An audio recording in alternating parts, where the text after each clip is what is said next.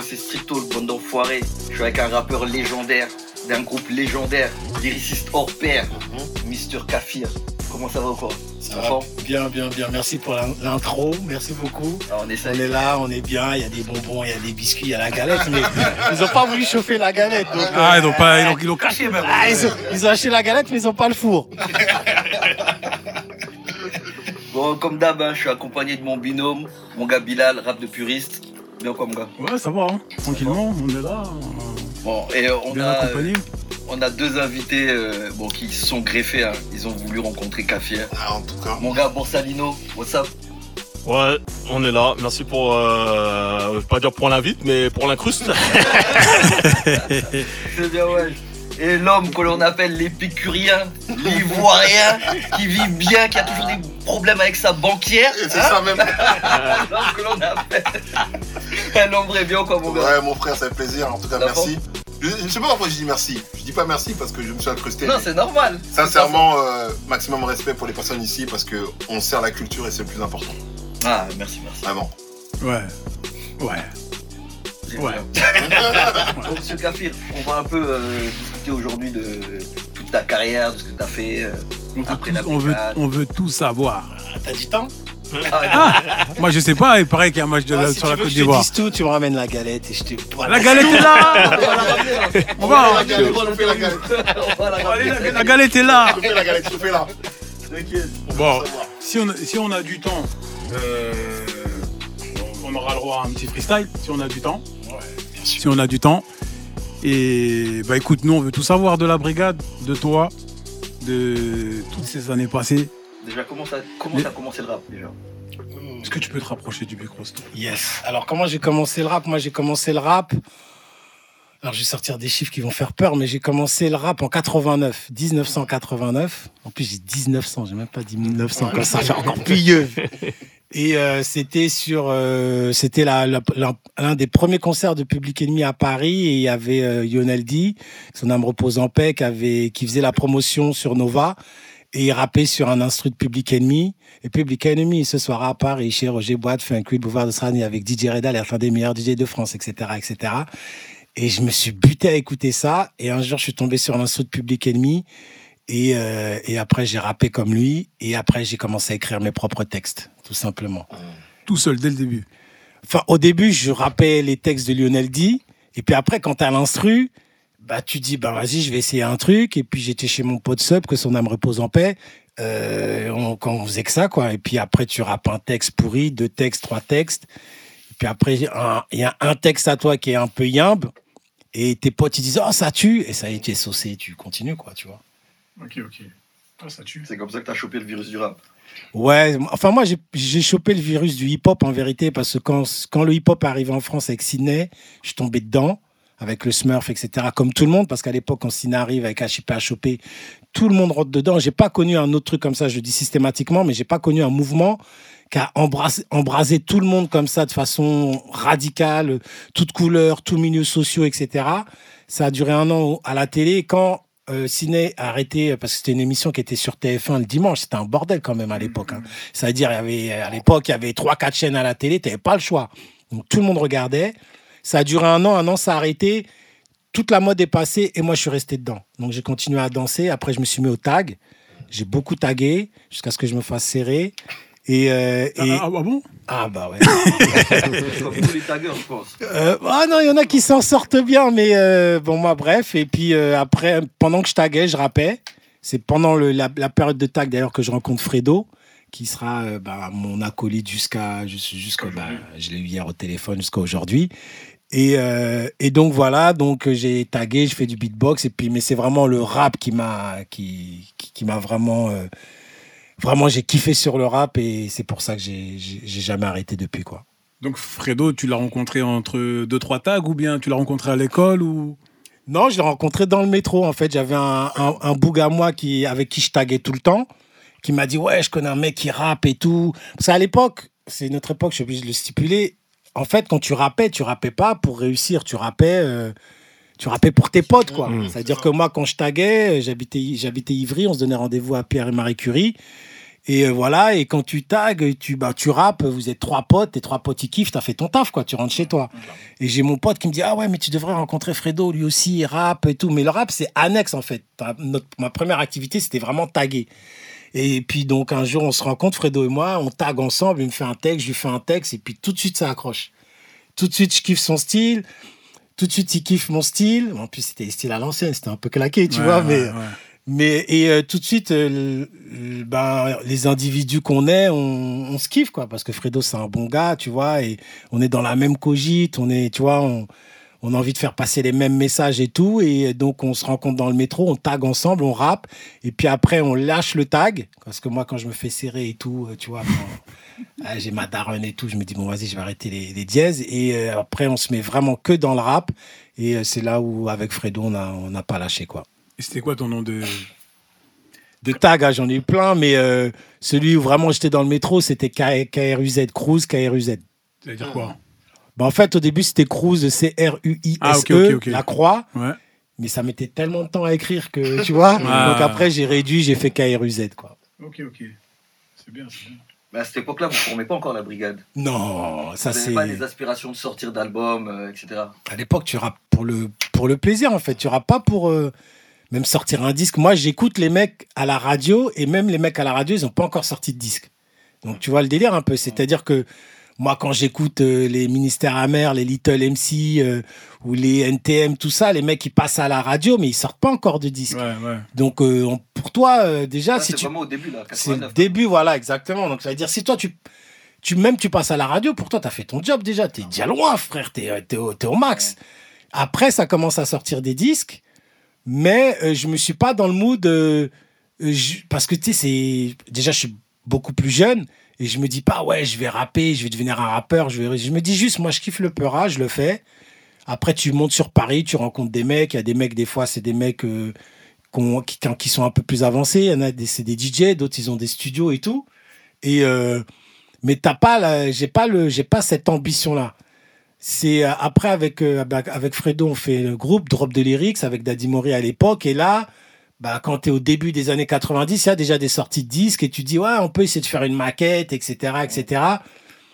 Mais bon, c'est assez obscur parce que tu connais pas les maisons de disques, tu sais pas comment faut t'y prendre, faut envoyer des trucs, tu sais, c'est- technique. C'est vraiment au retour, moi je pars aux États-Unis, euh, je pars aux États-Unis quelques mois, c'est au retour des States où Fredo il me dit, ouais, ouais, il y a un truc qui se fait là, il y a un groupe de Renoir qui est en train de se rassembler, ça s'appelle la brigade, je leur dis que tu es aux States, mais dès que tu reviens, hop, je te les présente et, et on rentre. Tu vois, il avait bien stipulé que si lui, il fait- il partie de la brigade, faut obligatoirement que moi, je rentre dans le game, tu vois. Et donc, quand je reviens des States, là, je rencontre les mecs de la brigade et on forme la brigade. Ok. Il y a Ok, pas eu- donc t'es pas à, à l'origine du groupe. Non, l'origine du groupe, c'est Zico. Zico. hein. Zico, de- on peut vraiment dire Zico de la brigade parce que c'était lui qui a vraiment qui a créé la brigade, qui faisait les sons de la brigade. C'était comme Reza, quoi. Ouais. Quand tu vois le, si tu regardes la série Wu-Tang, franchement, quand j'ai regardé ça, Zico, c'était vraiment Reza. Parce que c'était lui qui, qui, qui euh, c'était l'aimant qui, qui, qui mettait, qui, Ouais, qui a, qui qui a rassemblait. rassemblé tout le monde. Parce que la brigade, moi, je viens d'une, je viens de- d'Ivry-sur-Seine. Fredo, il habitait dans le 12e. Euh, les membres de la brigade, il y a des mecs de Sergi, il y a euh, des mecs de Vert, il y a des mecs du 19e.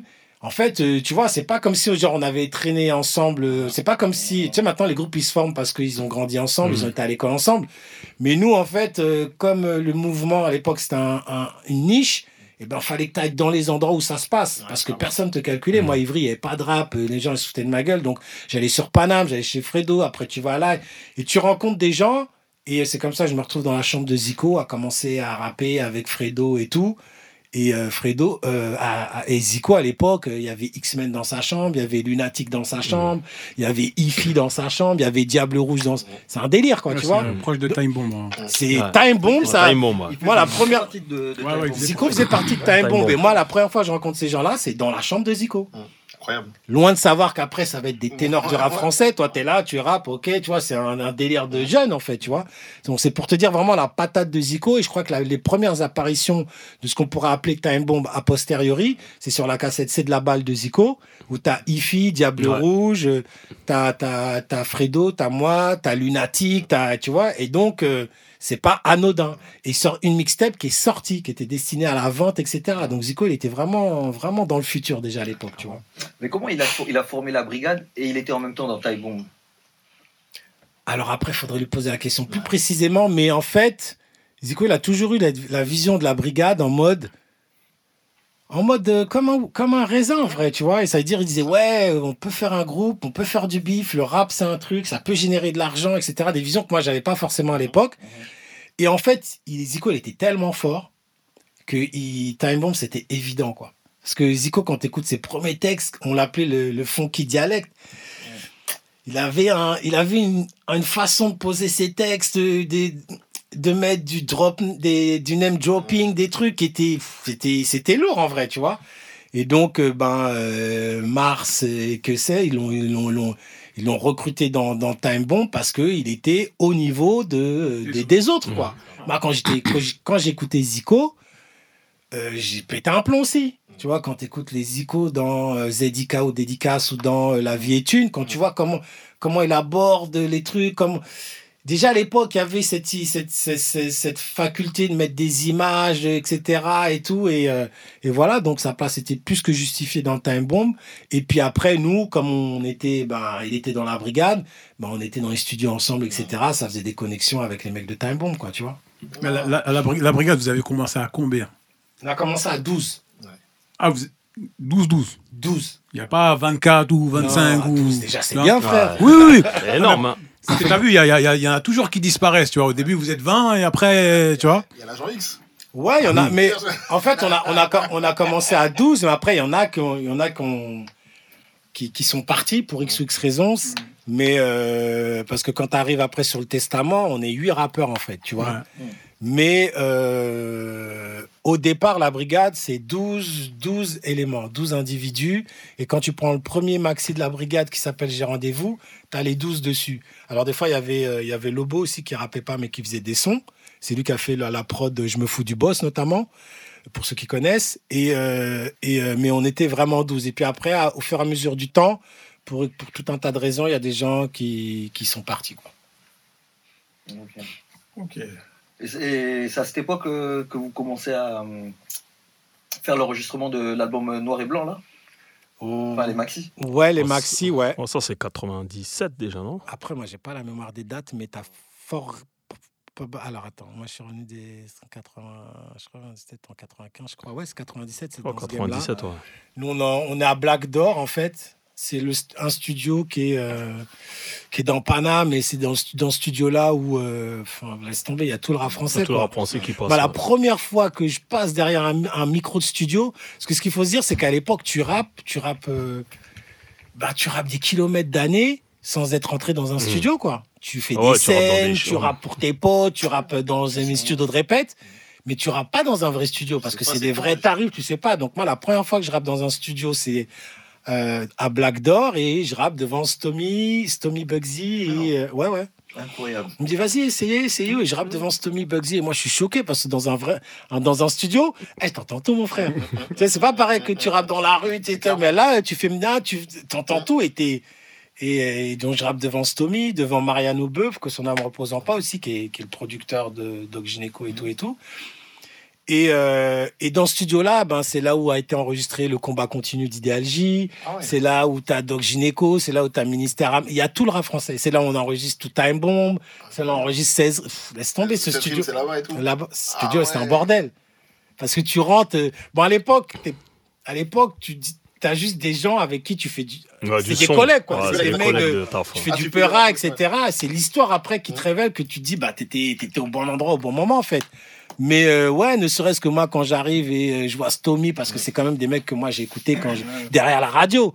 Donc, euh, tu vois, je me dis, ah ouais, lourd, il il donne des conseils et tout. Et c'est dans ce studio-là, on enregistre tout le noir et le blanc. Ouais.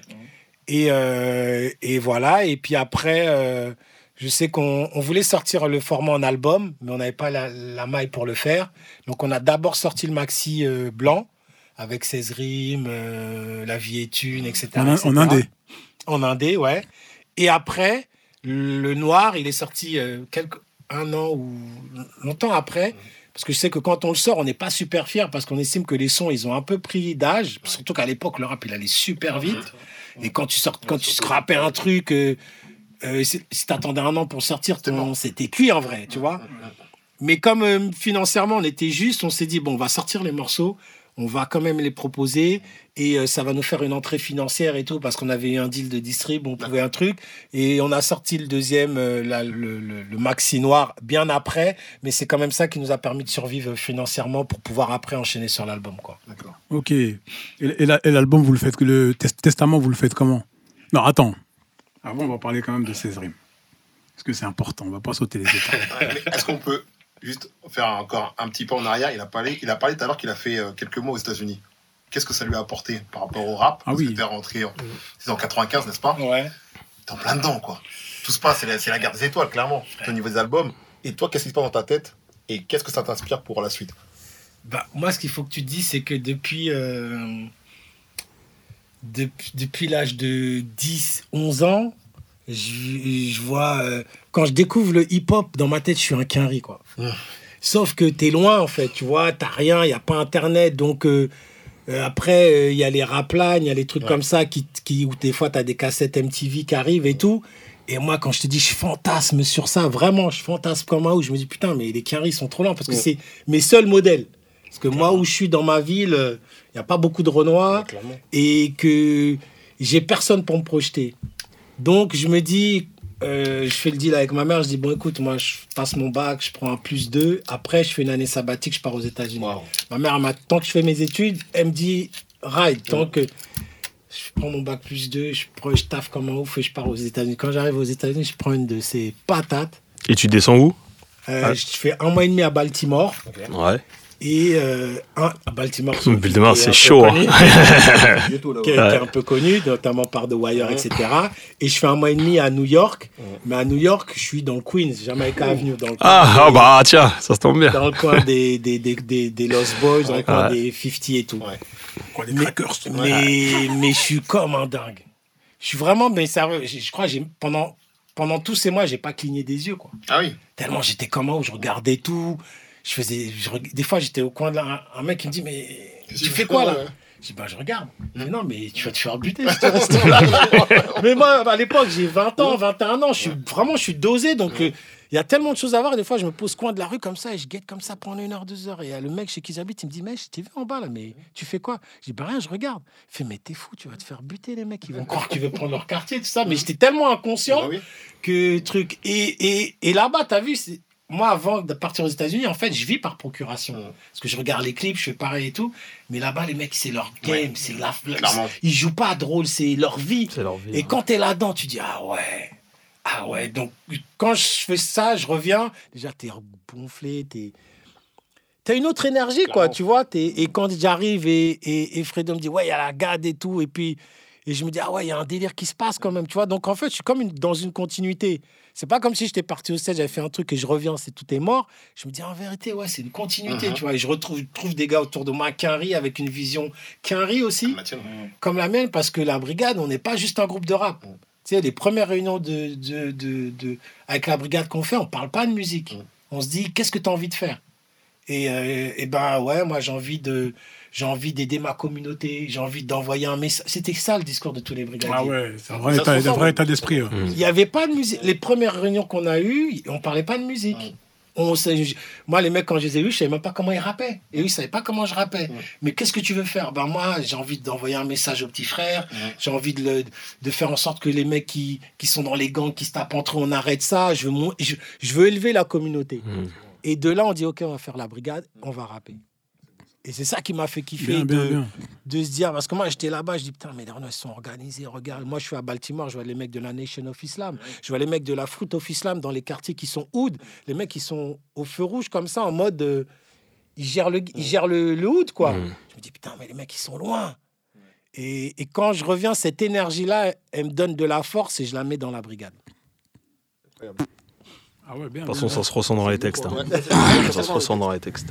Ouais, c'est ça qui est important de savoir, c'est que vraiment la brigade, est- nos premières réunions, c'est il faut lever la main, tu vois. C'est-à-dire que moi, quand je rentre, je vois, on est 12 Renois et pour parler, tu lèves la main. T'es pas à l'école, frère, tu as 20 ans passés, il y a des mecs, ils ont différents parcours et tout. Et tu t'arrives, tu dis, ok, vas-y, parle. Ok. Donc, tu vois, je me dis, putain, mais c'est ça. en Mais ce fait. qui est fort, c'est que vous vous vous connaissiez pas au, au préalable, mais il y a un respect, une autodiscipline que vous vous êtes imposé en fait. Il y avait un règlement écrit. Ouais, ouais. Ah, c'est bon ça. On avait Ah, un Ah ouais, carrément. Ah, mais ça, Ah, vient de, lourd. ça, ça vient de qui ça en fait? C'était Zico le leader euh, naturel de, de la brigade ou Non, c'est en fait, c'est l'avantage quand on était nombreux, c'est qu'on avait tous des points de vue et tous des idées qu'on ramenait dans le truc et tous des défauts, certes, mais tous des qualités. Et on était tous euh, sensibles à tout ce qui est, ben, je t'ai dit, Malcolm X, Nation of Islam, Black Panthers, etc. C'est des trucs qui nous parlaient. Parce que à l'époque, personne ne parle de la communauté noire et encore moins des jeunes noirs en France. Ça ne se fait pas, ça ne se parle pas. Et que la seule projection que tu as, elle est américaine.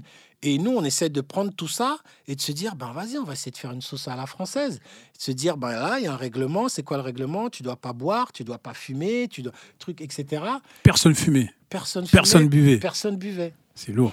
Et, euh, et, euh, et je le dis à chaque fois parce que je suis pas fier, mais il y a notamment un membre de la brigade à qui on a parce qu'on avait des plaques à qui on a retiré la plaque parce que euh, Ouais, il avait, il, il avait disait que quand les il rentre du taf, il voit il boit sa petite bière, ça le met bien. Et je regrette parce qu'en fait c'est pas c'est pas c'est pas mature de faire ça. Hmm. Mais on était tellement dans notre game de règlement, frère. Non, tu peux pas rentrer chaque soir, tu prends ta rebière. Et si nous, on a dit pas d'alcool, c'est pas d'alcool. On lui a retiré sa plaque et il a quitté la brigade. Chose dont je ne suis pas fier parce que, Il a Avec- quitté définitivement. ouais, Ah ouais, merde. ah ouais, je t'ai dit. Et parce qu'on était vraiment dans un game. euh, on était. Mais pourtant, ce qui est bizarre, c'est que moi, j'ai déjà assisté à un de vos concerts et je vous ai jamais fumé euh, des cigares, tout ça? Peut-être dans le jeu, Oui. dans le game, Oui, dans le oui, jeu. Oui, oui, ok. Mais Ouais, en vrai, non. Ok. En vrai, non. En vrai, non. C'était vraiment un élément du règlement. C'était toi en plus. Alors t'es mal barré parce que moi, autant il y en a d'autres, ils ont déjà fumé. C'était au nouveau casino, c'était euh, libéré et, et c'était. euh, vous avez tous des personnages. Il y avait Malcolm X, il y avait Che Guevara. Ah oui, oui, oui, oui. Non, ah, parce que moi, c'était. Moi, je faisais Bob Marley. Bob donc, Marley. il est fort probable que-. J'ai une imitation Voilà, de. exactement, exactement. de, de, de, de joint, un truc comme ça. espion, hein. Ouais, ouais. mais, euh, mais, mais- mais c'était pour le jeu de scène. Mais sinon, euh, bon voilà, c'était ça l'essentiel. Le, corps de la brigade, c'était cette éthique-là. quoi. Ah, fort. Ah, bien, bien, chapeau. Ça me fait penser à. Bon, moi, je pense qu'ils ont aussi été inspirés par vous, tu sais, Dean Dean Records. C'est pareil. hein. Personne boit, personne fume, ça fait partie aussi de la charte, tu vois. Donc, euh, vous avez peut-être inspiré des équipes, hein. Ah, je sais pas si on a. Après, peut-être, inspiré, ouais. Parce que c'était pas, c'était pas, c'est pas des choses qu'on qu'on disait, tu vois. On n'a jamais dit, ouais, on fait pas ci, on fait pas ça. Mais entre nous, on savait que c'était les premiers, les premiers éléments de la brigade fédérateur, c'était ça. C'est la charte, c'est qu'est-ce que tu veux faire en dehors de la musique. Parce que même si un mec qui rappait de fou et qu'il était dit, ouais, moi, je veux arriver, je veux tout niquer, il serait pas rentré dans la brigade. Parce qu'on n'aurait même pas laissé le temps de parler de Peura euh, pour que. Tu vois, il y a après, il y a différentes aspirations parce que même Zico disait ouais, économiquement, il faut qu'on élève notre communauté. C'est-à-dire qu'il y a des choses économiques. Tu vois, c'est pas juste euh, tu t'excites pour rien. Faut dans un environnement. Mais tous, il y avait un propos de parler à notre communauté et d'élever notre communauté et de casser les clichés de notre communauté. Ça, c'était vraiment la base de la brigade. Et dans, cette, euh, dans cet esprit un peu radical, est-ce qu'il y avait la douane quand vous passiez Ah oui, parce que- Ben, c'est- euh, important ce qu'il dit parce que, parce que si humainement tout le monde se correspond, déjà c'est une chose, mais artistiquement, parce qu'il y, y avait quand même un problème de niveau, il fallait quand même du niveau, Ouais. tu vois? Bah, Et tout le monde n'avait pas le même niveau. Après, c'est vrai. C'est-à-dire qu'en fait, l'une des fiertés, l'une, pourquoi je suis fier d'appartenir à ce groupe La Brigade, c'est parce que quand tu évolues à côté de, de gâchettes comme euh, Time Bomb et ce qu'on identifie comme étant les, la nouvelle, enfin ce qu'a créé la nouvelle école du rap français par les X-Men, Lunatic, euh, Oxmo, tout ça, et que toi, tu arrives avec un groupe où le recrutement, il s'est pas fait sur le rap. C'est-à-dire, Ouais. t'es mon gars, t'es mon gars Ouais. même si tu rappes pas super bien, eh ben viens on avance ensemble. Mais au final, tu te dis finalement tout le monde a tout le monde tout le monde arrive à, à avoir un niveau correct et on a réussi à imposer le game. Tu vois, c'est-à-dire que on s'est pas dit toi tu pars, tu rappes mal, toi tu tout le monde est resté, tout le monde a fait son rap, tout le monde a progressé parce qu'on a tous progressé. Ouais. Et, euh, et ce qui fait que bah, on a réussi à proposer quelque chose avec euh, le- des gens qui ont progressé, qui ont progressé, qui ont progressé, qui sont restés ensemble, qui ont fourni un effort collectif et arrivé à faire un testament qui fait disque d'or en, en six mois. Classique. Meilleur album de 99. hein. Ah, merci, ça fait Quel plaisir. album. Ah, mais Quel clairement. album. Merci. Et Ouais, quand, ouais, et- dans Groove, il avait, il avait placé euh, premier et deuxième, euh, c'était première classe. Ouais. Les albums 99. ouais. alors après, tu sais, les, a- les, les- les classements sont subjectifs. Mm. Et même quand je te dis disque d'or, c'est un chiffre, on s'en fout. Mais c'est pour te dire que euh, à l'époque, faire signer un groupe de Renoir qui parle de trucs de Renoir euh, sans détour euh, et qu'il n'y a pas de on se travestit, etc. Le faire signer et le faire vendre, c'est ça le, c'est ça le, la vraie, le, le vrai, La victoire. la victoire de la GAD, tu vois. Et c'est pour ça que, effectivement, on n'avait pas le même niveau. Effectivement, euh, ça, des fois, ça donnait des compromis parce que des fois, toi, tu écoutes un bouc, tu dis Ah, c'est pas au niveau. Il faut lui dire, mais il faut ménager sa susceptibilité. Parce que si toi, moi, je viens, je paiera, tu me dis Ah, caf, c'est claqué ce que tu fais. Je vais me braquer. Mais si tu me dis Attends, et te- ah ouais, frère, t'as raison. Et donc, jouer avec, en plus, c'était que des bonhommes. T'as vu, quand t'es dans un groupe que des bonhommes et tout, faut, Faut être diplomate. faut être diplomate. Et euh, ben, ce travail-là, on a réussi à le Non, mais faire. c'est la douane. Non, il n'y a pas de douane chez nous. Quand tu dis la douane, c'est genre tu paieras pas, tu sors. Non, c'est pas ça. C'est que. Ton couplet, il est claqué et il faut que tu le regardes. Parce que, parce que la dernière fois, je regardais justement le, le DVD de Noyau Dur. Ouais. Tu vois, et à un moment donné, il parle de la douane. Et la douane, c'était genre ton, ton, ton couplet, il est éclaté, on te le dit. Non, non, non. Vous n'avez a- pas ça. Je vais pas te dire, mais il y a des, il y a des fois des couplets, j'aurais, on aurait- les, aurait- on les, on les laissait. Ouais. Parce Ah qu'il y ouais avait pas, ouais, il y a parce que pas casser la dynamique du groupe, quoi.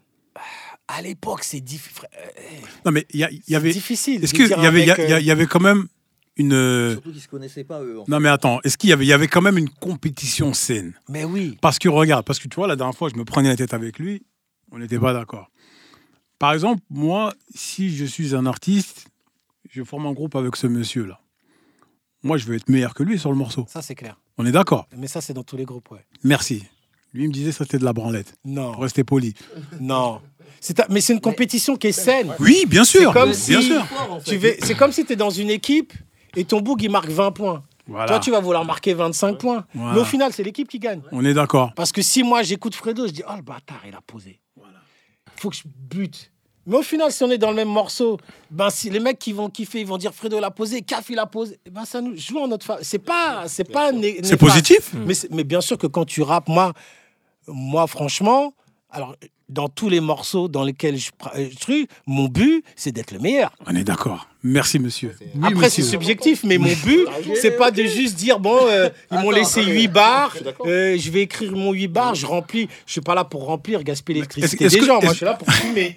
Est-ce que ça t'est déjà arrivé de, par exemple, euh, tu vois, Acide, il envoie. Il envoie de fou. Toi, tu as déjà écrit. Tu recommences. Parce qu'il a envoyé de fou. Je vais pas te mitonner. De prime abord, non. Mais j'ai pas envie. De...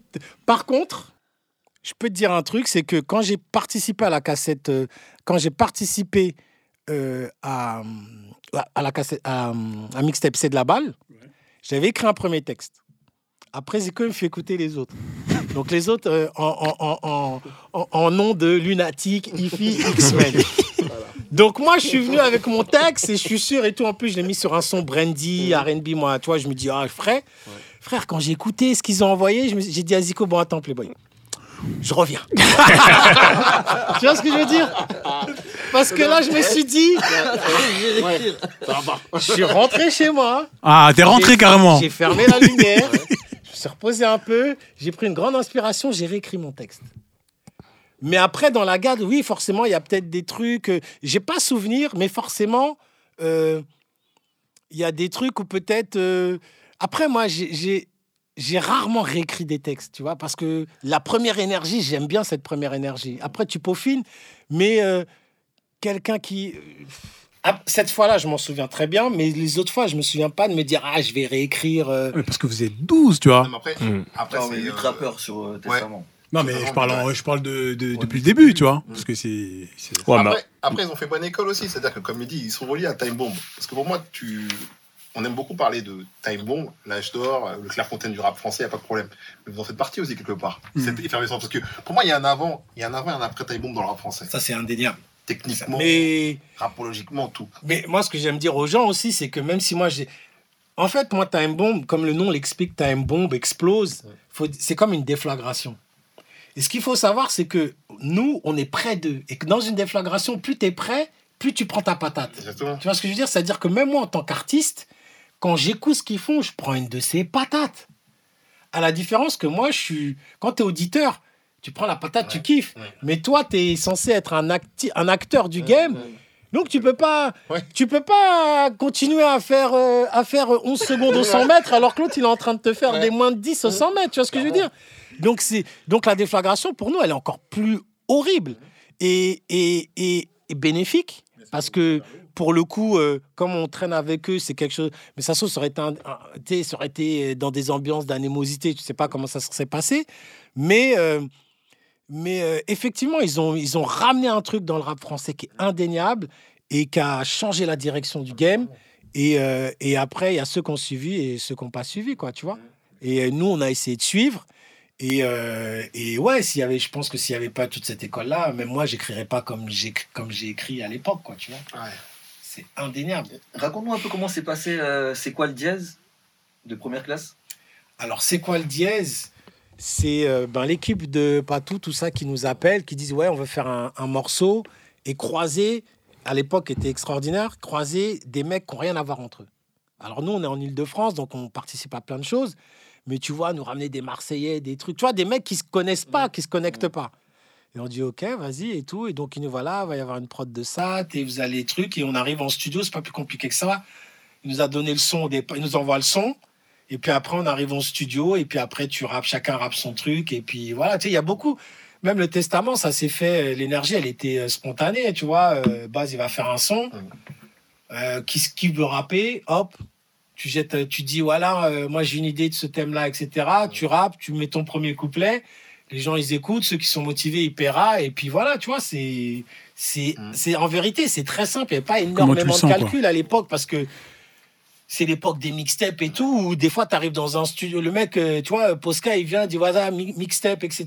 Ouais, tu poses là, il te met le son, tu as 30 minutes pour gratter ton truc, il faut que tu sois percutant direct, tu vois. Et, euh, et donc, nous, on a un peu l'habitude de ça, sauf que pour la, bah, la brigade, comme euh, quand on a fait le testament, on s'est mis dans. On s'est mis dans Maintenant, ils appellent ça des résidences, mais à l'époque, Ouais. on, s'est mis dans, dans une maison à Carpentras. Ah, Tous le ensemble sud. Tout le monde descendait dans le sud à cette époque. Ouais, Qu'est-ce pour qui être- là-bas Non, c'est pas une question dessus, c'est une question qu'on était à côté d'un studio qui était bien. Et pour dire que, tu quand toi, t'habites, l'autre, il habite Sergi. Toi, t'habites Ivry-sur-Seine. Ah oui, oui, L'autre, oui, il habite ouais. Vert. L'autre, il a... Ouais. C'est-à-dire, tu dis 14h30, rendez-vous là. Frère, il y a la moitié du groupe qui est là. Vaut mieux La séance, tu la payes. Mais tu, tu prends 14h30, mais tu commences à 16h30, frère. C'est du bif. Et puis ça coûte. Donc on s'est dit, viens, on va mettre deux semaines. Deux, semaines, deux ou trois semaines, on va se mettre en truc. À la maison, on écrit pendant que les sons. Et quand on arrive en studio, bam, bam, bam, bam, bam, bam, on enchaîne, tu vois. Et c'est ce qu'on a fait. Mais vous aviez déjà discuté des thèmes, tout ça, etc. Vous aviez les prods à l'avance. Vous êtes enfermé combien de temps déjà pour le faire? Ah, je ne vais pas dire, mais je pense que c'est deux, trois semaines, non Énorme pour faire l'album. quoi. Pour faire l'album Deux, trois pour inviter les gens. etc. Non, non, là, on a fait le, on a fait le corps de, du testament, c'est-à-dire tous les morceaux, euh, tous les morceaux où il y a toute la brigade dessus. Euh, les morceaux qu'on a fait après, c'est genre Apocalypse demain, ça s'est fait à Paname. Euh, Old school, new school. euh, Old School, New School, ça s'est fait à Paname. La Gamme meurt mais ne se rend pas, ça s'est fait à Paname. Tous les gros feats comme ça, ça s'est fait après. Mais tout l'essentiel de l'album, les sons et tout, ça s'est fait. Le cœur du testament, la couleur, ça s'est fait euh, à Carpentras. En plus, c'est bien parce que sur les, sur les invités, il y a- t'as Joestar, t'as Ayam et t'as Arsenic. Arsenic. Ouais. Tu vois Alors que. Non mais, en, non, mais, hein. non, mais en plus, t'as Ayam NTM et t'as À NTM. l'époque, tu t'en rends compte Tu vois ce que je veux dire Et On fait ça. En Ah fait, oui. à l'époque, on voulait justement être le premier groupe à rassembler les trois groupes. Les trois, qui, parce qu'il y avait des, des Il y a des rumeurs ou des, aussi, hein. ou des, Oui, t'as Arsenic, ouais. Ouais, ouais. Voilà. Ouais, ouais. Des- ouais, voilà, des Ouais. animosités entre secteur A, NTM, NTM, IAM, IAM, etc. Et nous, comme on a toujours été dans le mode fédérateur, Ouais. parce qu'on on, s'est toujours dit, mais en vrai, frère, tu défends le 95, tu défends euh, 91, mais en vérité, c'est parce que ta mère, elle a habité là. Donc c'est fait exprès ce que vous avez fait. Et nous, on veut montrer que que tu habites là ou là, en fait, tu as les mêmes problèmes que moi. Donc arrêtez de, de vous accrocher à la pierre et venez, on, on se rassemble. Et on voulait le faire avec les trois pôles du rap français pour dire voilà, nous, on arrive à rassembler les gens. Énorme. Tu vois, dans la symbolique. Et, euh, et en plus, ça l'a fait parce que les, tous, ils ont, ils ont accepté et puis ça donne des bons morceaux, tu vois. C'est des super morceaux. C'est énorme. Ah ouais. C'est classique. Ah oui. Et ça serait quoi moi, là moi, je me rappelle Old School New School. Quand Ouais. j'écoute l'album, à l'époque, Virgin Megastore, sur les champs, c'est là qu'on avait écouté les albums de rap, tu vois. Eh, je repeat à chaque fois. Je dis, mais, tu restes dans qu'est-ce qu'il fait là Tu vois ce que je veux dire C'est ouf. C'est dingue, Ouais. tu vois. Ah, c'est les. Tu peux dire les feats improbables, tu vois. Ouais, ça. Mais c'est beau. C'est magnifique. Ouais. Vous avez quand même eu un titre qui a, qui a quand même euh, tout pété quand même à la radio, euh, Opération Coup de Poing. Ouais, ouais. Alors, l'opération coup de poing, elle était un peu calculée quand même. C'était un. Parce qu'on voulait, on voulait faire un truc. euh, un truc, euh, tu vois, à, l'époque, on appelle ça single. Le tu vois. single, ouais. Et euh, Opération Coup de poing, forcément, euh, Brigadier Sabari Mm. avec euh, une chanson de Alpha, Alpha. Qui, Mm. qui déboîte. Et en fait, on, on- à l'époque, on, on était avec, on traînait beaucoup avec Daraji.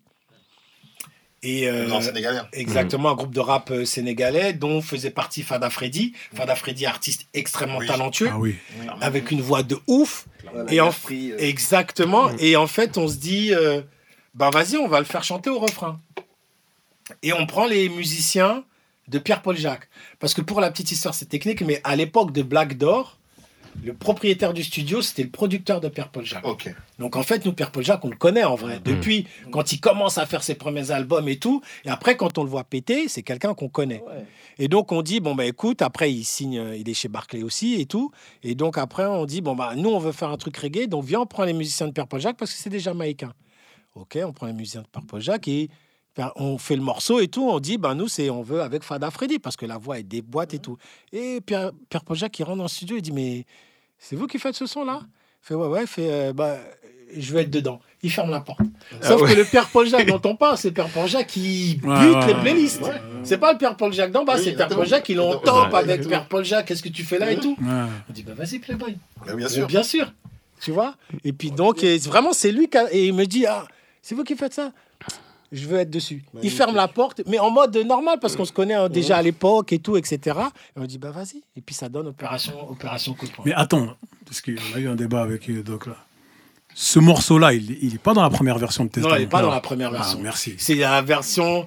Parce que si tu l'as dans l'album, c'est que tu as une réédition de l'album. Parce que moi, quand j'ai acheté l'album, j'ai pas Ah, trouvé il y ce morceau-là. Il y a pas. Ça Donc c'est dans la Ça réédition. veut dire que tu l'as acheté, dès- d'accord. dès- Ouais. tu as acheté dès le départ. Ah oui, moi je l'ai acheté dès le départ. Hier, on s'est pris la tête pendant une journée entière.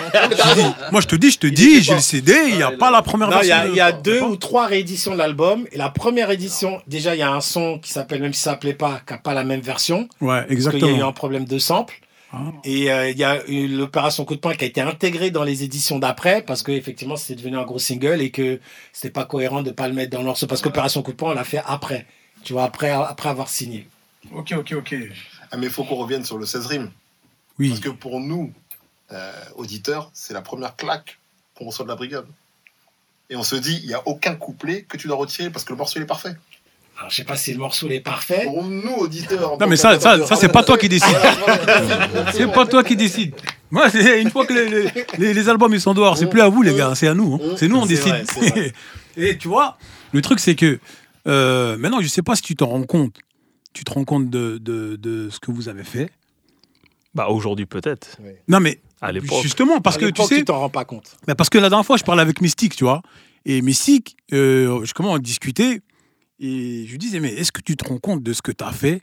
En termes de ta carrière, le single que tu as fait, qui a explosé, qui a pété, tu as fait un tube, tu vois Il me disait, mais tu sais que je me rends pas compte. Et c'est des fois, c'est ma femme qui me le rappelle.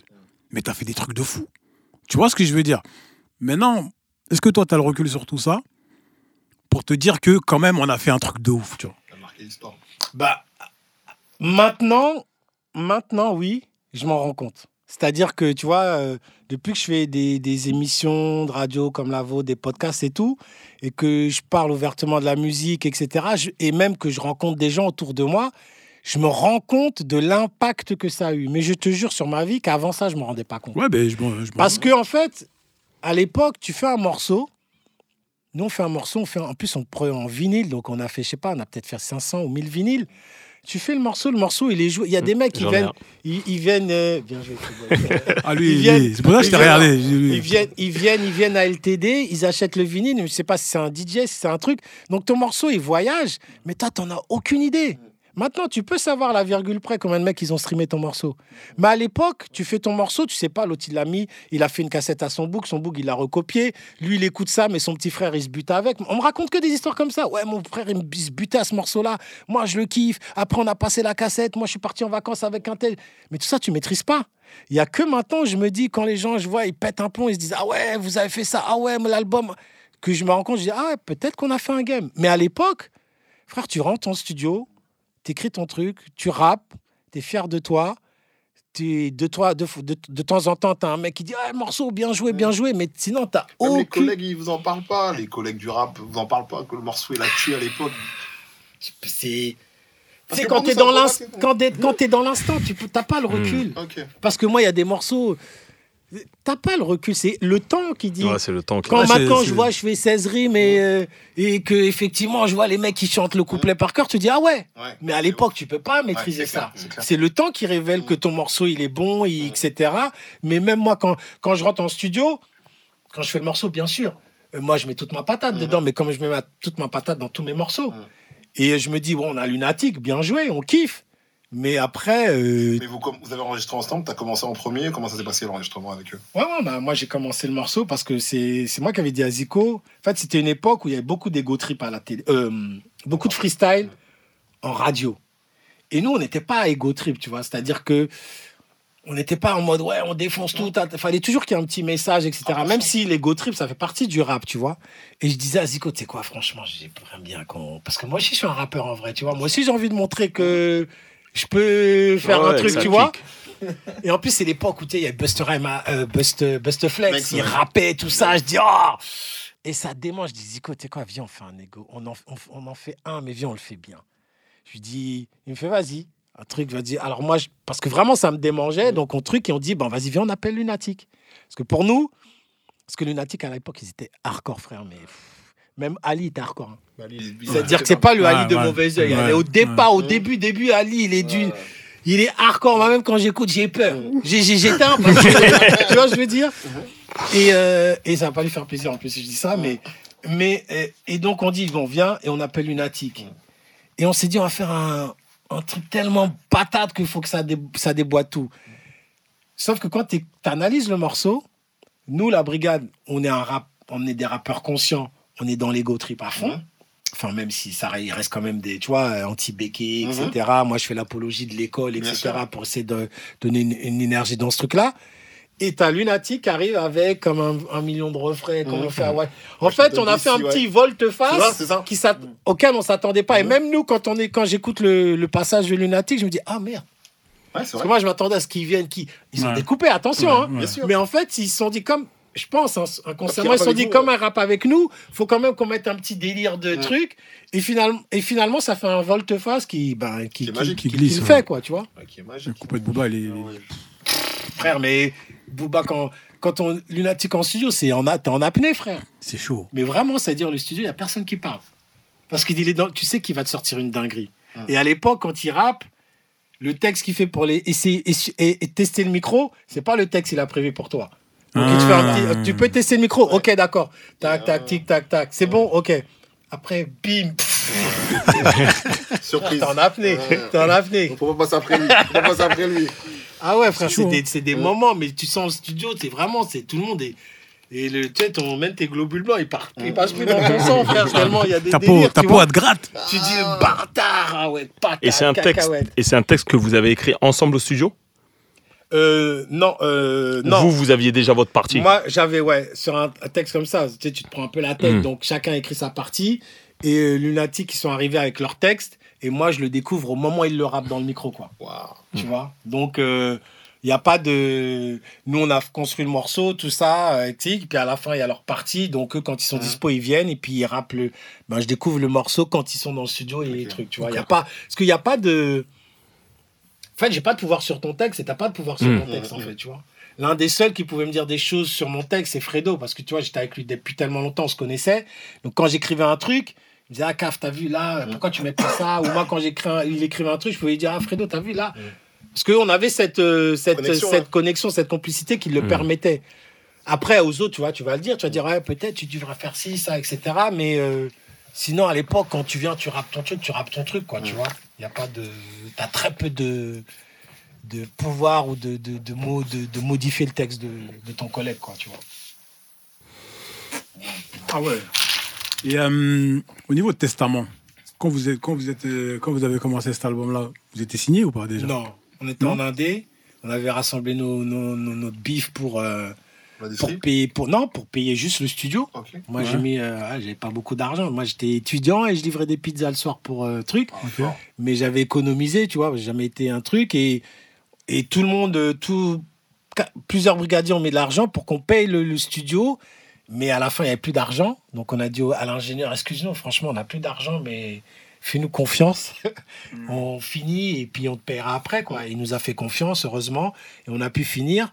Mais dès qu'on arrive, dès qu'on arrive à Paname avec l'album, Baz qui s'occupait des connexions avec les maisons de Scud, direct, euh, on a trois, quatre propositions de maisons de disques, quoi. Des EMI, des Barclay, et des vraies propositions, tu vois. Où tu vois des chiffres, tu dis, ah ouais, parce qu'on était producteur du truc, et donc il fallait leur vendre les bandes. Donc il y avait un bif à prendre, tu vois. Et donc à partir de là, tu sais que, bon, ça y est, c'est. Quand tu as trois propositions comme ça de grosses maisons bon, de disques, tu... après, tu n'as plus qu'à choisir, et puis, puis Ça veut voilà, dire que vous avez vendu l'album. On a vendu l'album, ouais. Mais est-ce que c'est une bonne chose? Avec Bah- le recul là. Alors, de prime abord, je te dirais non, parce que l'autopro- la- la- l'autoproduction, c'est ce qui est bien. Sauf que euh, moi, je te parle d'une époque, euh, on est au milieu des années 90, fin 90, c'est un autre game, parce que la musique, ça coûte extrêmement cher. Frère, on n'a même plus d'argent pour l'enregistrement. On n'a rien mixé encore. On n'a rien, pour- on n'a pas fait la promotion. On n'a pas pressé les CD. On a, c'est-à-dire, on n'a plus d'argent. Le mec, il nous, s'il nous dit non, eh ben, on rentre chez nous. Il n'y a pas d'album. Il n'y a pas d'album. Ouais, mais parce que, en fait, moi, quand je te dis ça, est-ce que c'est une bonne chose? C'est euh, Après, je sais pas, hein, quand tu vends, moi, je sais pas comment ça fonctionne. Parce que je sais que euh, Mac Taylor, il avait fait la même chose.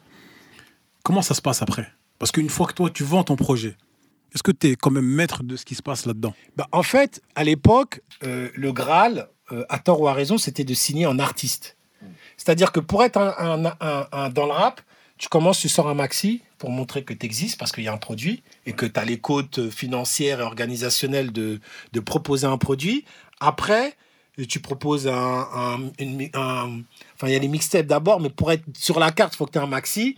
Et après, en fait, quand tu signes un artiste, parce que tous les groupes qui sont autour de toi, c'est que des, ils ont tous signé en artiste. Et donc, ça, à l'époque, c'est la mentalité de l'époque, c'est de dire que faut que tu sois signé en artiste pour. euh, c'est la finalité en tant qu'artiste d'être dans une maison disque en artiste en mode t'as plus rien à payer, frère, tu fais ce que tu veux. Ouais. Et donc, euh, nous, c'était notre vision aussi de se dire que, bah oui, tu signes un artiste, en vérité, tu es dans un autre game. Parce que bah, euh, l'argent de la Ouais, maison disque, il est limité en vrai. Alors après, tu le payes parce que tu as moins de, t'as moins de, t'as moins de, de royalties sur ce que tu vends. Ouais. Mais à l'époque, la musique, ça coûte tellement cher, Playboy. Tellement cher. Un mix, c'est une somme de ouf. Un mix.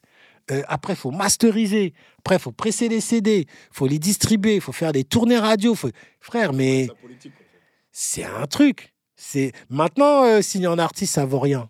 Ça vaut rien. Le mec qui signe un artiste dans Allez, une allez, maison allez, disque allez, maintenant. C'est ridicule. Parce que la maison disque, ça va pas t'amener beaucoup plus. Mais par contre, à l'époque, c'est. C'est c'est- c'est un vrai tremplin. C'est- Ça n'a rien à voir, frère. Nous, on arrive direct. euh, euh, bon, à part Libéré, Libéré, on l'a fait ici. Mais euh, Opération Coup de poing, on fait le clip en Afrique du Sud. Back, euh, Back in Biz, on fait le clip au Canada. On se retrouve, au- oh, frère, on fait des trucs jamais avec le bif de. Oh, Je me retrouve à mixer des morceaux, enregistrer des morceaux à New York. C'est des trucs que tu peux pas faire, toi, quand tu es en autoprod. c'est vrai, c'est vrai. Ou alors, il faut que tu mettes du bif. Et puis, nous, il n'y a aucun mécène Ouais. il n'y pas un grand du car euh, qui dit Bon, vas-y, je mets sur vous. On était entre nous. euh, tu vois, l'autre, il fait des bises, euh, l'autre, il taffe. euh, moi, je livre des pizzas. Et tu veux qu'on aille comment à New York Mais avec ça ce, avec ce genre de contrat-là, aujourd'hui, c'était chez qui? Euh, Barclay Universal. Est-ce que Universal, aujourd'hui, ils peuvent faire ce qu'ils veulent avec votre album? Bah oui, puisqu'ils sont propriétaires de l'album. Donc, légalement, oui. Donc ça veut dire ils peuvent, euh, Ils peuvent le rééditer. ils peuvent le rééditer, faire des reprises avec et vous prenez rien. Ah, si, on prend, on prend les points d'artiste, mais pas. Oui, on a les droits d'auteur en tant qu'interprète, auteur, interprète. Parce que, par exemple, pourquoi je te dis ça? Par exemple, Sayen Soupacrou. T'as vu, ils ont signé un contrat euh, d'artiste, il me semble. Ouais. Et tous les remixes qu'il y a du Sayen, ils touchent rien. Ah, ça, par contre, c'est un délire.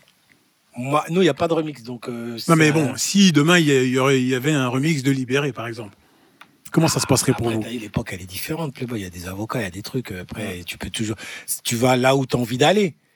Tu vois, je vais te dire un truc. euh, ah, Après, c'est le mental. Hein. Sais, moi, euh, Ouais, j'ai que- du mal à me faire attacher par un contrat parce que je suis un être humain. Tu peux pas m'attacher avec un contrat. Oui, oui, oui, mais tu, vois le truc de- du Sayen, t'as vu, ils ont, maintenant il y, a des- il y a des tubes interplanétaires.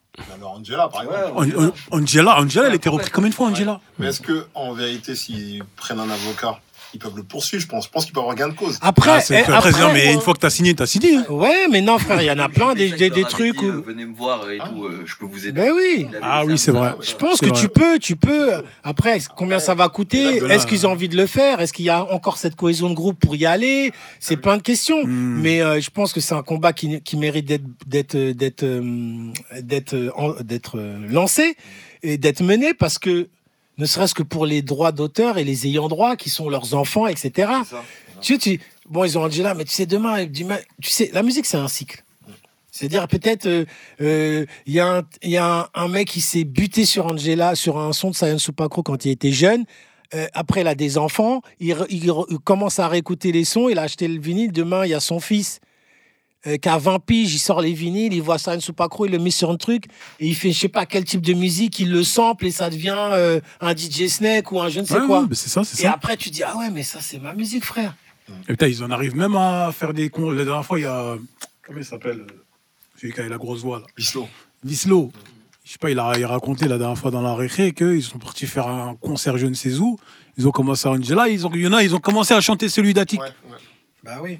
Mais ça, tu peux pas en vouloir parce que Non, ça, mais- c'est les époques, mais- c'est normal. Ouais, mais ça, c'est les époques. Ouais. Ouais, mais là, mais on quand parle même, de, mais là, on parle de Mais il y a Balvin qui l'a repris. Hein. Oui, mais bon. Attic, Internationalement. Attic, il est carrément Angela. tu. Tu, tu sais, tu sais, si tu touches des points sur, toutes les, sur tous les sons d'Attic, à la limite, tu t'en fous que les gens ils sont Attic de toi- devant toi. En vrai, Oui. si tu touches des points et que le mec il est dans un level de stream ou un level de truc où ça te rapporte du bif, je peux te dire qu'à la limite, Attic même tu le check. C'est pas grave. Oui. Mais le truc, c'est que, euh, d'une, d'avoir les crédits, de savoir que. Parce que les- notre époque, elle était différente, parce que même s'il y avait des samples, sur la pochette, il y avait marqué quand même Contents, an interpolation of Parliament, of James. Pour éviter. euh, Donc quand tu guettes le truc, tu dis ah ouais. Et si t'es un peu curieux, tu vas écouter le son. Et une fois que t'as écouté le son, tu pètes un câble sur le son parce que le son c'est c'est c'est un délire. Et donc après, tu te retrouves à écouter de la funk, de la soul, etc. Et que quand t'écoutes euh, Today Was a Good Day de Ice Cube, tu sais que c'est pas Ice Cube qui a fait le son. Hmm. Tu vois ce que je veux dire? Tu sais que c'est les, les Isley Brothers. Et tout ça, t'apprends. Alors que maintenant, les jeunes, quand ils consomment la musique, il n'y a plus de crédit. Il n'y a plus rien. Même le producteur, euh, mis, mis à part s'il a mis. euh, Metro au début ou quoi, tu sais pas qui c'est qui a fait le son. Enfin, j'ai dit Metro, même si les, les gens ils vont me dire ouais, tu ne reconnais pas un son. Moi personnellement, je reconnais pas les sons de Metro, mais je pense que ceux qui sont dedans, ils doivent les reconnaître facilement. Mais ça pour te dire que il y a plus ce, ce, ce- ce- cet apprentissage de la musique euh, avec la musique que tu écoutes.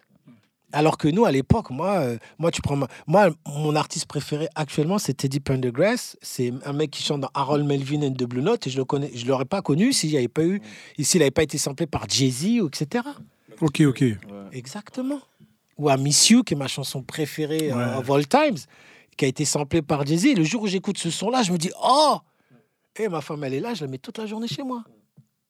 Donc tu vois, ça m'a appris la musique. Je vais pas parler des James, des Parliaments, des Ronald Isley, des Lamont Dosier, des cameos, de tous ces trucs-là. Parce que t'es- parce que t'as le côté euh, passionné.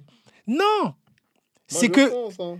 Parce que quand les- tu écoutes un son toute la journée et qu'un jour tu écoutes un son et t'entends la boucle, ton cerveau il connecte. Il dit oh, Non, c'est vrai. c'est quoi le son?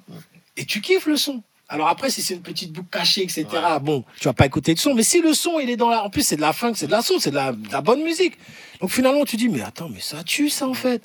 Bah, t'écoutes un, deux, trois, après t'achètes un album, t'achètes un vinyle, après tu apprends l'univers musical.